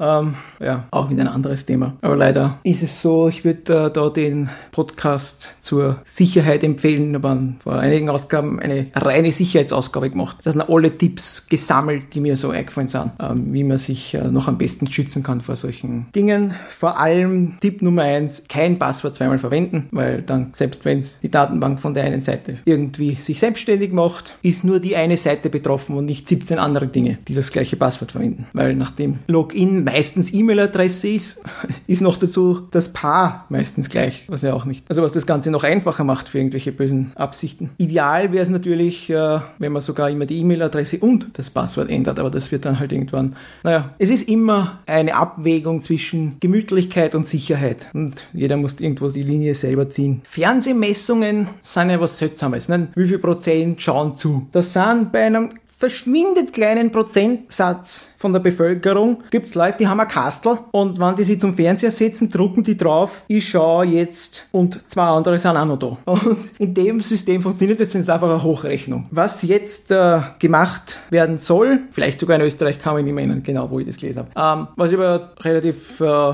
interessant und nützlich finde, weil es gescheitere Daten hergibt, ist, dass das Online-Angebot mit einbezogen werden soll. Also fast alle Fernsehsender selber stellen ja mittlerweile Sachen ins Internet, Livestreams und äh, diese DVD-Modelle, wo man sie mindestens zumindest äh, sieben Wochen, äh, sieben Wochen, sieben Tage nach der Ausstrahlung noch eine Sendung anschauen kann. Und das ist bis jetzt nicht gemessen worden, aber da kannst du natürlich sehen, aber da kannst du halt nicht genau sehen, wer das schaut. Also ich weiß nicht genau, wie sie das einbeziehen, weil äh, für diese Kasteln, die ein paar Promille von der Bevölkerung Bevölkerung haben, da stößt vorher ein, ich bin männlich und so alt. Das kannst du natürlich jetzt nicht feststellen, wenn das einer anklickt im Internet. Also da wird man sich auch überlegen müssen, wie man das mit einbezieht. Aber dass man das einbeziehen sollte, ist irgendwo fast eh schon logisch, nachdem die meisten Leute mobil die ärgsten Datenpläne haben und vielleicht gar nicht mehr so viel daheim fernschauen, sondern eher am Handy sie die Sendungen nachschauen, während sie in der U-Bahn fahren oder was auch immer. Einfach in einem anderen Zimmer, wo kein Fernseher ist, übers Internet fernschauen. Ist ja mal keine blöde Idee, dass man das einbezieht. Passend dazu gibt es eine interessante Idee von Microsoft. Und zwar denken sie sich, nachdem so viel Xbox, was wir verkaufen. Wir sind die, die am meisten X, also Konsolen verkaufen in ganz Amerika schon seit 20 Monaten. Äh, es war ewig immer wie, wie, wie, also Nintendo, Nintendo, Nintendo. Und jetzt seit 20 Monaten ist es Xbox 360, Xbox 60, Xbox 360 und dann alles andere. Ähm, und wir verkaufen fast alles mit Kinect. Überall ist Kinect. Jetzt haben wir die Idee, wir verwenden Kinect, um zu schauen, wer schaut. Natürlich für die äh, Privatsphärenvertreter, schon wieder vergessen, wie die heißen, letztes Mal haben wir auch so eine Diskussion gehabt oder ein kleines Gedankending. Äh, ein Horror. Ne? Also alles, was du schaust, wirst du angeschaut, ob du schaust, was du schaust. Ist jetzt natürlich statistisch interessant, ne? da kann man sagen, statistischerweise spielen das, spielen wir zwei Leute, schauen das Video mal drei Leute. Ähm, und so weiter und so fort. Was schon ein bisschen besorgniserregender ist, ist, dass das äh, auch gedacht ist, dass man da mit äh, Lizenzvereinbarungen also überprüft. Stellen wir uns vor, wir haben bei Xbox Video ein, äh, einen Spielfilm, einen Kinofilm ausgeliehen. Den dürfen wir uns jetzt 24 Stunden lang so oft anschauen, wie wir wollen, aber nur zu zweit, zum Beispiel jetzt. Und Kinect muss angesteckt sein. Könnten die machen. Jetzt, weil war billiger. Der Lizenz für bis zu fünf Personen wäre teurer gewesen zum Beispiel. So, jetzt schauen wir uns das an. Zwei Leute. Jetzt kriegen wir mal Besuch, unerwartet kommt ein Dritter dazu, setzt sich irgendwo hin oder steht irgendwo im Raum, plötzlich hört der Film auf zu spielen und man sieht eine Meldung, na na na, so nicht. Sie haben für zwei Leute bezahlt, es sind drei Leute im Raum, entfernen Sie einen Leut aus dem Raum oder Ihr Film wird nicht weiter abgespielt. Alternativ zahlen Sie 1,40 Euro nach. Würde theoretisch technisch möglich sein. Anfänglich würde man es vielleicht einmal so einbauen, sagen wir, es sollen nicht mehr als fünf Leute zuschauen. Das heißt, wenn der Kinect-Sensor überhaupt nichts erkennt oder er einfach mehr als fünf Leute wahrnimmt, dann zeigt er nichts an. Das ist mal dann vielleicht äh, so, wird das rübergebracht als äh, halt Schutz, dass es nicht für öffentliche Vorführungen verwendet wird. Dass man das jetzt nicht 100 Leuten vorspielt oder 20 oder was auch immer. Weil das das war halt ja nicht in der Lizenz, das ist ja nur für privates Schauen. Das ist ja die Lizenz, die jetzt schon ist, die man halt dann nur durchsetzt. Ne? Wäre wahrscheinlich der erste Schritt. Und dann im Weiteren, so wie ich es halt jetzt gerade bildlich vorgestellt habe, ähm, vorgestellt habe, ein großer Traum für die Filmindustrie und Microsoft wahrscheinlich, ein kleiner Albtraum für Privatsphärenschützer. Einen kleinen Schritt nach vorne für die Privatsphäre hat auch der Chrome-Browser gemacht. Der Chrome-Browser ist der letzte der großen Browser, der den Do Not Track Header optional verwendet. Das heißt, man kann Einstellungen gehen, Privatsphäre, ganz unten irgendwo Do Not Track oder was ähnliches, keine Ahnung, was auf Deutsch heißt, dann einstellen, dann kommt eine Erklärung, dann muss man Ja sagen und dann ist eingestellt. Was macht das? Das sagt der Seite, bitte merkt er nicht, wer ich bin, sagen wir keine Werbung an, die für mich persönlich ist, verfolge mich nicht auf anderen Seiten, mehr oder weniger. Also tracke mich nicht, verfolge mich nicht. Es ist jetzt an der Seite, die ich besuche, ob die das honorieren, dass ich denen sage, bitte tracke mich nicht, weil mehr ist es nicht, als bitte tracke mich nicht. Aber ich meine, wenn sie mal nicht alle Browser überhaupt unterstützen, wird es einmal gar keiner honorieren oder nicht viel. Das sollte halt vielleicht zu so einer Art Standard werden. Für die Leute eben, die sagen, ich will keine für mich zugeschnittene Werbung, ich will nicht, dass mich die Seite erkennt, auch wenn ich auf einer anderen Seite bin. Ähm, populär natürlich der Like-Button, wo Facebook genau weiß, welche Seiten man besucht hat, nur wenn dort ein Like-Button drauf ist und für ähnliche Verfolgungsdinge. Microsoft hat jetzt das gegen den Standard eingebaut in Windows 8 im IE10. Ist es automatisch eingestellt, ohne dass der Nutzer gefragt wird. Das ist mehr oder weniger nicht erlaubt. Und jetzt äh, sagt sogar nicht nur die einzelnen Seiten, sondern der ganze Apache-Server. Viele Webseiten laufen auf Apache, so ein Äh, Zwar nicht mehr, war längst der, äh, war die längste Zeit der allerbeliebteste, ist er jetzt nicht mehr. Das ist Engine X relativ weit vorne und auch ein paar andere Alternativen, aber Apache gibt es natürlich immer noch. Auch wenn es nicht mehr vielleicht der vorderste Server ist, der direkt äh, den ganzen Traffic abbekommt, sondern ein bisschen weiter hinten in der Kette ist, aber okay, es gibt ihn noch. Jetzt sagt Apache, wir honorieren Internet Explorer 10 Einstellungen für nur Track einmal einfach kategorisch überhaupt nicht, weil sich die nicht dran halten, weil der Nutzer nicht gefragt wird und überhaupt. Ist natürlich nicht lustig, äh, wird sich jetzt auch irgendwie entwickeln, entweder Microsoft tut da zurückrudern oder die anderen tun zurückrudern, äh, ja, dass das doch erlaubt ist oder vielleicht bauen sie irgendwas, also irgendwas müssen sie da machen, denn das kann es ja auch nicht sein, dass der Browser, wo immer noch die meisten Leute verwenden, das irgendwie komisch einbaut hat, dass das dann nicht wirklich funktioniert. Gut, das wäre Do Track. Jetzt hat Chrome auch in der Version 23, die neueste Version, sowas ähnliches wie NoScript selber einbaut. Also Präferenzen auf Seitenbasis. Das ist total praktisch. Das heißt, auch in Privatsphäre kann man die globalen einstellen übrigens. Ähm, da stelle ich global ein, kein JavaScript und alles, kommt alles mögliche, das weiß ich jetzt alles gar nicht auswendig, was man da nicht einstellen kann. Den Mauszeiger darf man, darf man nicht verstecken, was weiß ich und so weiter und so fort. Lauter solche Einstellungen halt. Ähm, also die Seite darf im Prinzip gar nichts, bevor ich sie erlaube. Äh, Wäre natürlich die sicherste Einstellung. Und dann surfe ich. Und dann will ich aber, dass irgendwas geht, kann ich äh, neben der URL links klicken auf so einen kleinen Button, so ein Seitendingsy, und da öffnet sich dann das Menü und dann kann ich sagen, auf der Seite die Features, die ich brauche, zulassen. Verhält sich dann, wie gesagt, so ähnlich wie das NoScript fürs Firefox. Das blockiert auch von der vornherein einmal alles. Und dann kann ich auch sagen, temporär erlauben oder überhaupt erlauben. Auf Domain-Basis sehr praktisch, wenn man einfach, eigentlich immer sehr praktisch, wenn man nicht sich sicher ist. Und wie kann man sich heutzutage schon sicher sein, dass die Seite, die man anschaut, nicht irgendwie äh, von vornherein bösartig ist oder von irgendwem übernommen worden ist und die bösartig gemacht hat. Also überhaupt, wie gesagt, auf normalen heutzutage Computer die noch nicht komplett gesandboxt sind, so wie ein iPad oder was, keine blöde Idee, einmal äh, ohne Skripte Internetseiten zu anschauen. Die meisten funktionieren nicht. Viele sind, wie gesagt, eben nur Werbungs- und Tracking-Scripts und so weiter und so fort, Google Analytics und Zeug und Blödsinn. Also die man als Benutzer im Prinzip nicht braucht. Das aber im Hintergrund ein Programm abarbeitet. Und wenn es eine Sicherheitslücke im Browser gibt, kann das die ausnützen und dann äh, hat man wieder den Virus in einer,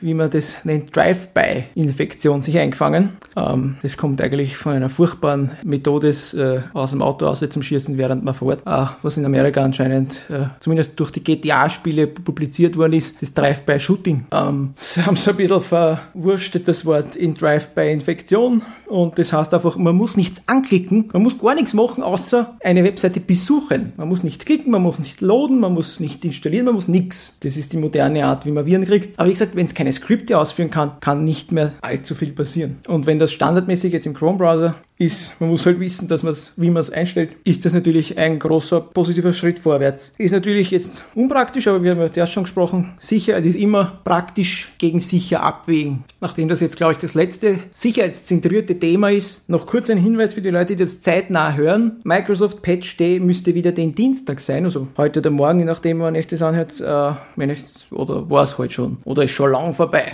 Jeder zweite Dienstag im Monat ist Patch-Dienstag. Jeden Monat, ich das jetzt richtig gesagt, jeden Monat ist ein Dienstag, der zweite im Monat und jeden Monat ist einmal Patch Day bei Microsoft und da ähm, sollte man sich immer aktuell halten. Das ist schon ein großer Teil der Miete äh, neben den einzigartigen Passwörtern für jede Seite. Ähm, da nicht irgendwelche Dings zu haben. Viele, viele, viele Infektionen sind alte Sicherheitslücken, die ausgenutzt werden. Also man kann sich schon sehr viel äh, Ärger sparen, wenn man nicht jetzt veraltete Software oder sonst irgendwas benutzt. Schon gar nicht Betriebssystem. Sagt schon die komplette, weiß ich nicht, wie viel, wie lange äh, Erläuterung von verschiedensten äh, Gefahren. Könnt ihr euch den sicherheitszentrierten Podcast anhören. Ja, heute ist ein bisschen alles durchgemischt. Wir haben nochmal eine Neuigkeit jetzt zum Schluss. Was rausgekommen ist erst letzte Woche oder zumindest äh, kürzlich, vielleicht sogar erst wirklich letzte Woche. Angry Birds muss ja auf jeder Plattform geben. Das ist ja das mobile Spiel. Das hat es ja schon für verschiedene seltsame Nokia-Betriebssysteme gegeben. Ich habe mir, ich weiß nicht warum, der war verlinkt in einem Angry Birds äh, Seasons oder so,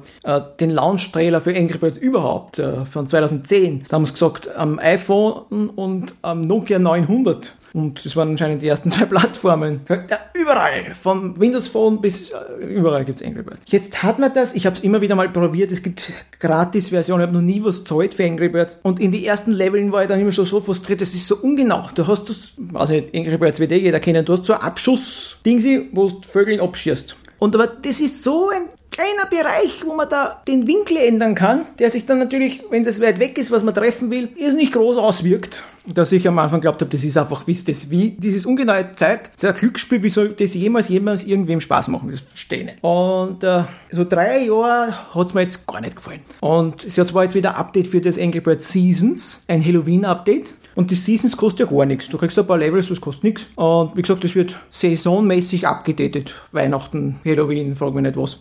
Ähm, und du hast etliche Levels zum Spielen. Vielleicht hat es am Anfang auch nicht genug Vögel gegeben, wie ich die Urversion probiert habe und immer mal wieder nicht äh, verstanden habe, was da so toll sein soll. Es gibt jetzt viele Spezialvögel. Mein Lieblingsvogel ist ja der. Nein, es gibt zwei Lieblingsvögel, die ich jetzt habe. Einer, den schießt irgendwo hin und dann bläht er sich auf, auf einer riesen Kugel. Und den musst irgendwo versuchen reinzutreffen also in irgendeine kleine Lücke. Ne? Und wenn er sich dann aufbläst, dass er dieses ganze Konstrukt, wo sich die Schweine verstecken, gleich durcheinander schüttelt oder was auch immer. Das zweite ist ein, ein Bubblegum, ein Kaugummivogel. So ein rosanes Vogel und du schießt das um und dann kannst du es aktivieren. Aktivieren wenn man es mit dem Finger hinauf wischt auf dem Display und dann blub, blub, blub, kommen so Bubbles und wenn das Ding nicht zu schwer ist, was die Bubble umgibt, dann schwebt die nach oben. Nach ein paar Sekunden platzt die Bubble und das Zeug fällt mit dem vollen physikalisch simulierten Gewicht nach unten und äh, im besten Fall richtet es auch Zerstörungen an und äh, ja, also die sind natürlich lustiger, diese Vögel, als jetzt wirklich nur der, was ich kennt habe, war der ganz normale rote Vogel, der kann gar nichts, der fliegt einfach irgendwo gegen, der ist ganz rund und fliegt irgendwo gegen und dreieckige Vogel, der als Spezial Fertigkeit hat, dass er geradeaus fliegt, wenn, äh, also wenn da die Flugbahn passt. Ne? Das ist nicht die elliptische Flugbahn, äh, wenn man nicht will, sondern man kann jederzeit in der Ellipse sagen, so jetzt will ich, dass es ab jetzt Grad, also 45 Grad Winkel oder was auch immer, na, je nachdem wie er gerade, wenn er gerade, ne? wenn er gerade im Aufsteigen ist, fliegt er rauf, wenn er im Absteigen ist, fliegt, also in, in dem Ring, Winkel, in dem er gerade ist, jeden Winkel im Prinzip. Er muss nicht der Ellipse folgen und gibt dann auch ein bisschen Gas und äh, so, was ich nicht, ein paar, paar Spielzentimeter gibt er richtig Power und hat dann dann auch mehr Power, wenn er drauf trifft, als wenn er einfach nur drauf fallen würde, was man immer auch schießt. Also, und da ergibt sich dann tatsächlich Strategie, zumindest in diesen neuesten Halloween-Levels. Zum Beispiel, also dieser Haus und überhaupt und sowieso. Und unten hast du aber ein bisschen äh, verwundbar ausschauende Holzkonstruktion.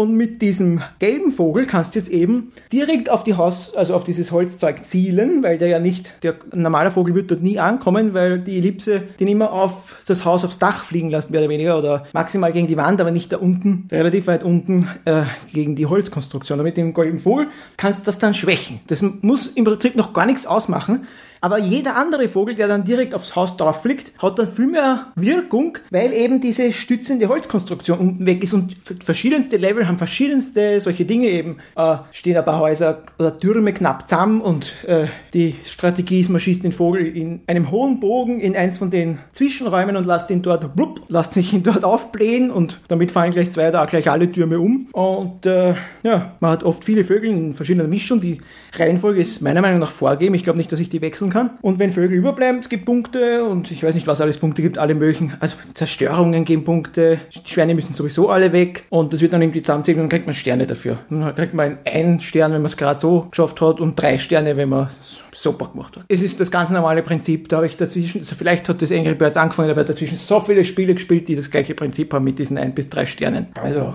das bekannteste wahrscheinlich das Cut the Rope, was einmal als App der Woche gratis war, was ich jetzt auch etliche Levels gespielt habe, was mir gleich irgendwie äh, der Sinn mich sich erschlossen hat. Das Angry Birds, da habe ich jetzt drei Jahre lang immer wieder probieren müssen und Updates und sowieso, bis ich jetzt einmal ansatzweise verstehe oder überhaupt mir vorstellen kann, was da der Spaß ist und die Strategie ist und äh, Strategie, ne? Wie gesagt, man kann zwar sehr schlecht wahrscheinlich irgendwann mal, wenn man 100.000 Levels gespielt hat, ich kann immer noch sehr schlecht einschätzen, wo der Vogel genau landen wird.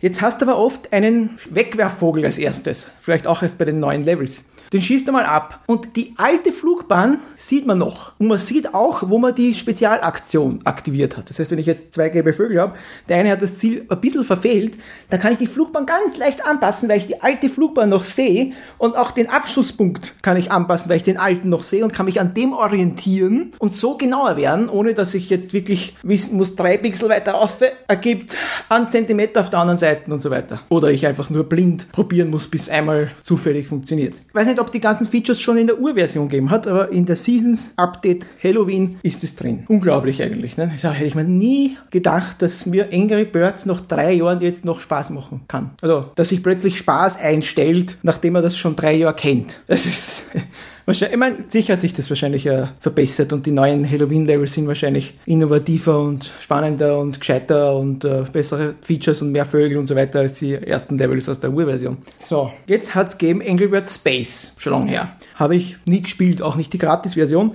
Ich habe nämlich einen Klon gespielt, war relativ lustig für ein paar Levels. Hat geheißen God Cow, weiß nicht, ob es den immer noch gibt. Und da hat man Kühe nicht treffen dürfen, aber irgendwas anderes treffen müssen. Ich weiß gar nicht mehr genau. Auf jeden Fall gleiches System wie Angry Bird Space. Du schießt Dinge im Weltraum ab, nicht mehr auf der Welt, äh, auf der Erde. Es gibt keine Gravitation mehr im klassischen Sinn, sondern verschieden große Himmelskörper haben verschieden starke Gravitation. Und du kannst eben äh, dein Geschoss einfangen lassen von der Schwerkraft von einem Planeten oder du kannst so einen Slingshot-Effekt machen, dass er beschleunigt, aber nicht einschlagt und dann in eine ganz andere Richtung abzieht. Ich nehme an, dass Angry Birds Space genauso funktioniert. Wahrscheinlich wieder mit mehr Vögeln und so, mehr Variation als dieses God Cow. Aber es, ja, es war mir damals dann noch, schon ein bisschen länger her, damals habe ich noch nicht so viel von Angry gehalten und da haben wir gedacht, naja, das habe ich jetzt das gleiche Experience gehabt für Lau sozusagen. Und ich habe die Kühe auch relativ lustig gefunden. Ich meine, ja, die Vögel und die Schweine, ja, ja, die haben nicht so viel Humor gehabt, meiner Meinung nach, wie die, wie die Kühe. Die Kühe, die es nicht treffen musst dürfen. Da hast irgendwas gehabt, was treffen hast müssen. Und die Kühe auf Planeten sind auch gestanden, aber die hast nicht treffen dürfen. Zumindest nicht, also eine gewisse Schwelle hast nicht. Also eine Kuh hat schon mal, aber das hat halt Punkte gekostet und nicht, war nicht gut. Uh, auf jeden Fall, also hast nicht zu viele Kühe treffen dürfen. So, das ist Space, aber das ist eigentlich schon wieder Geschichte. Aktuell, vielleicht erst letzte Woche rauskommen. Zumindest, wenn ich das aufnehme. Angry Birds. Ich habe zuerst geglaubt, das ist ein Spä. Also ich habe mir zuerst geglaubt, das ist, stimmt nicht. Ich dachte, das ist April-Scherz im Oktober oder im November. Ich mir, na, man dachte, geh, nie. Auf jeden Fall, Ankündigung war, also die Ankündigung war es immer schon länger, äh, rausgekommen ist letzte Woche. Angry Birds Star Wars. Also ich hab, na, überhaupt, und auch mit dem Bildchen. Einer schaut aus wie der Han Solo, der andere schaut aus wie der Chewbacca, der nächste, äh, der, der, der, der, Lollipop, der äh, rosa Vogel ist die Princess Leia. der, der, der schwarze, der schwarze äh, Dynamit, weiß ich nicht, äh, Bombenvogel ist, ist, ist, ein, ist, ist, ein, ist, ist glaube ich, ein, ein, ein, ein Böser, ein Sith. Äh, unglaublich. Also das kleine schon das Vorschaubildchen, mir dachte, das ist ein Photoshop. Da will irgendeiner ordentlich äh, die Blogosphäre auf den Arm nehmen. Aber das ist rausgekommen. es ist rausgekommen. Ich habe es nicht angespielt. Ich weiß nicht, es ist rausgekommen. Ähm, ich habe es zum Anlass genommen, dass ich, wie gesagt, äh, das Angry Birds Seasons gespielt habe. Und, äh, aber trotzdem, ja, es hat sich trotzdem ergeben, dass es äh, zum ersten Mal wirklich Spaß gemacht hat, das zum Spielen. Ähm, auf jeden Fall gibt es jetzt wirklich Angry Birds Star Wars mit, keine Ahnung, Force Push, ich weiß nicht, was da alles geht. Da gibt es dann neue Fertigkeiten, Mind Trick und kannst dann Schweine äh, sagen, äh, wir sind nicht die Vögel, die sie suchen oder ich habe keine Ahnung. ich weiß es nicht. Angry Birds Star Wars. Heute nicht aus. Vor Game Angry Birds Rio, glaube ich, war das einzige, was mit irgendeiner IP gemacht haben und okay. Aber Angry Birds Star Wars, ich weiß es nicht. Also,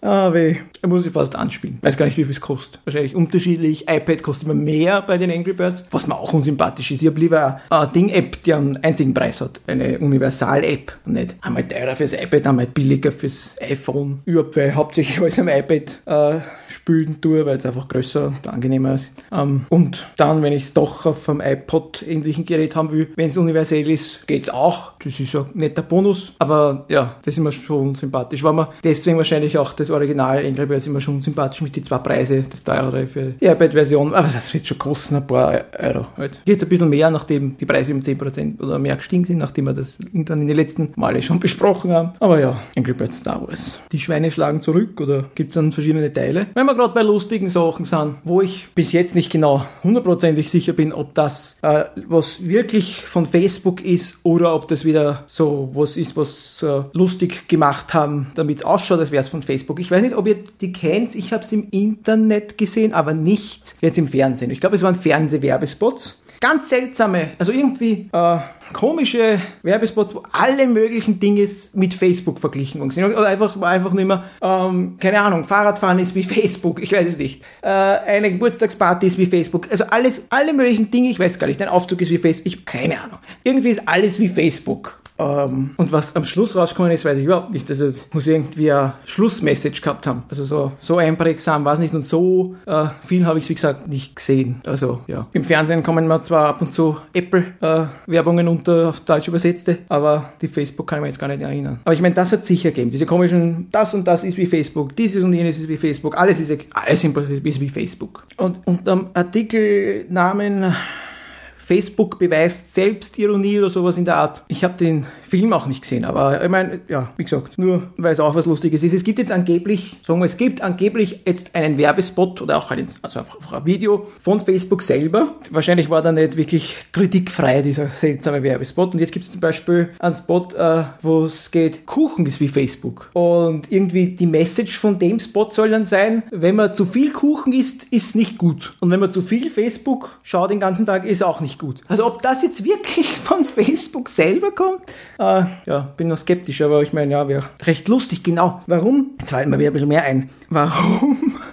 Warum die das vielleicht wirklich gemacht haben, diesen Originalwerbespot, der in Amerika auch im Fernsehen war, vielleicht sogar in Deutschland, der ist ja dann verwurstet worden, wie weiß ich, Häuseln sind wie Facebook und lauter komische, furchtbare Sachen sind wie Facebook mit dementsprechend äh, schlussfolgernden äh, Statements und Schluss, Schlussfolgerungen. äh, ja, und vielleicht auf diesen fast schon Meme, den es da gegeben hat, dieses Video eben, diesen Spot äh, ins Lächerliche zu ziehen von den von ganz normalen Nicht-Facebook-Menschen. also heute halt nicht wirklich Werbung, sondern halt ein, eine, was weiß ich, Satire, hat immer gesagt, ah, Schmäh halt. Ähm, dass jetzt vielleicht auf diese Bewegung Facebook selber wieder reagiert hat mit solchen Spots wie Kuchen ist wie Facebook, man soll nicht zu viel essen und so. So mehr oder weniger doch was Negatives, aber doch nicht so furchtbar wie aufs Häusl gehen ist wie Facebook oder ich habe keine Ahnung, was da alles nicht wie Facebook war. Furchtbare Dinge.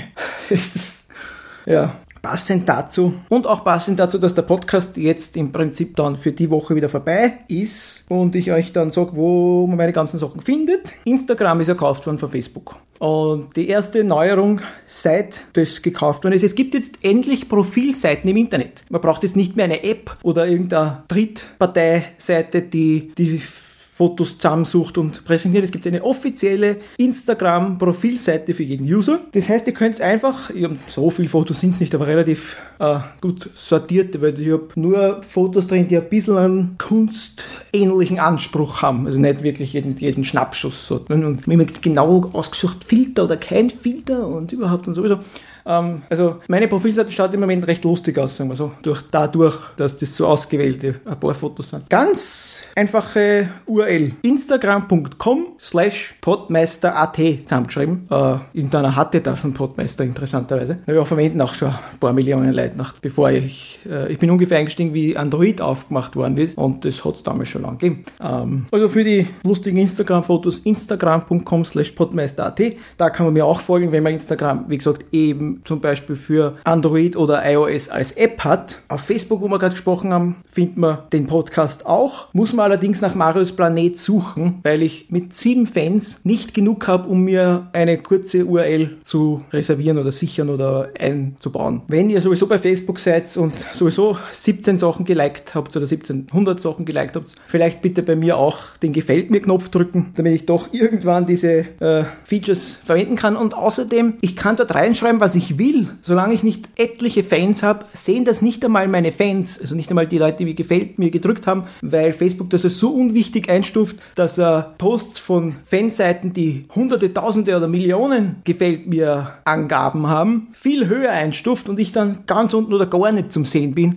wenn man seinen Stream nach Wichtigkeit und nicht nach äh, Chronologie sortiert. Gut, wenn wir schon bei den Sachen sehen, die mir helfen, dann im iTunes kann man auch Podmeister suchen. Da findet man am allerschnellsten den Podcast. Und da war halt eine Bewertung super. Muss ja gar nichts dazu schreiben, kann man einfach äh, mit Sternen bewerten. Ein Kommentar wäre natürlich auch nett. Äh, ich habe jetzt ehrlich gesagt zwei Wochen nicht geschaut, aber das letzte Mal, wie ich geschaut habe, war nur ein Kommentar in englischer Sprache, der schon uralt ist, mit nur einem Stern, was natürlich den ganzen Podcast abdruckt, weil es den Durchschnitt sehr abdruckt, nachdem es nur ein, ein einziger Eintrag, ein einziger Eintrag äh, da ist. Da wäre natürlich das praktisch. Ansonsten für euch am praktischsten ist es, wo alles gesammelt ist, Shownotes, Links zu verschiedensten Plattformen und Dingen und eingebettete Player und das ganze Archiv mit Stichwörtern und äh, nach Datum und überhaupt. Also irgendwie halt, äh, ja, alles zum lustigen Technik-Podcast auf einem Blog ist es im Prinzip. Man könnte auch Portal sagen oder was auch immer. Äh, ist äh, auch eigentlich leicht zu merken, ist www.derlustigetechnik-podcast alles ganz normal und zusammengeschrieben. .at für Österreich natürlich. Austria, weil AU hat ja schon Australien. Das wird nicht wirklich funktionieren. Aber Au wäre eh blöd. Da hat man immer glauben, da hat sich wer weh dann, wenn man eine Internetadresse eingibt. Gut, direkt bei Soundcloud kann man die ganzen Folgen auch sehen. Da habe ich zum Beispiel auch ein Set. Wenn man alte Folgen im Balk nachhören will, nacheinander ist es praktisch soundcloud.com slash Podmeister. Dann eben entweder auf Tracks gehen, da ist alles, äh, auch andere Sounds, die ich raufladen sollte. Ich habe noch so viele alte, die darauf gehörten. Äh, teilungswürdige, fähige äh, Sachen, aber das ist ein anderes Thema. Und dann eben bei Sets findet man das Set für den Podcast, wo wie in einem Album vom ersten Ausgabe bis zur letzten Ausgabe das nacheinander spielen würde, wenn man anfangen wird, irgendwo in der Mitte oder auch immer zu spielen. Auch wie immer, beziehungsweise wie jetzt äh, seit der Podcast, der lustige Technik-Podcast ist, der ganze Audio-Teil, das Gesprochene, der Ton vom Podcast steht unter einer Creative Commons Lizenz. Das heißt, man kann das eigentlich überall verwenden, sogar kommerziell, wenn man jetzt zum Beispiel Werbung auf seinen eigenen Seiten hat, wo man seinen Podcast hat und es spießt sich das nicht, wenn man Teile aus dem Podcast im eigenen Podcast verwenden, kommentieren will oder was auch immer damit machen will. Auf einer CD wird es ja wahrscheinlich eh keiner kaufen. Das Einzige, was man immer dazu schreiben muss, ist, woher es kommt. Also die Attribution, die Attribution. Und wie ihr wisst, das ist vom Podmeister zu finden auf podmeister.at. Ihr könnt mich natürlich auch erreichen auf verschiedensten Wegen. Auf den ganzen Seiten, die ich jetzt genannt habe, kann man Kommentare hinterlassen ähm, zu den verschiedenen Sendungen auf Soundcloud beziehungsweise auf dem eingebetteten Player sogar zu gewissen Minuten, nicht nur zur ganzen Ausgabe. Direkt erreichen ist praktisch zum Beispiel über Twitter. Das sehe ich dann, wenn ich einfach die Tweets nachschaue, beziehungsweise macht äh, das iPad sogar eine Notification, wenn ich da was geschickt bekomme. Da muss man einfach nur in einem Tweet, den man selber schreibt, irgendwo podmeister beziehungsweise podmeister.at schreiben. Das sind meine zwei Twitter-Accounts, die sehe ich dann, kann auch darauf antworten. E-Mail war kontakt.mario mariuspla.net kann man Deutsch oder Englisch schreiben und äh, die Teile oder der Teil nach dem Ad lässt sich wie Marius Planet, nur ist halt ein Punkt vom Net. Nicht besonders schön zum Ansagen, funktioniert dafür umso besser. Ich glaube, damit hätten wir, wie man im Podcast-Jargon sagt, das Housekeeping sozusagen erledigt. Ihr wisst jetzt, wo es alles findet. Somit bleibt mir nur noch euch wie üblich zu wünschen einen schönen Morgen, Mittag, Abend oder was gerade passt. Vielen Dank fürs Zuhören und seid auch das nächste Mal wieder mit dabei. In einer Woche, wie immer, dann schon die Ausgabe 133. Bis dahin, macht's es gut und auf Wiederhören.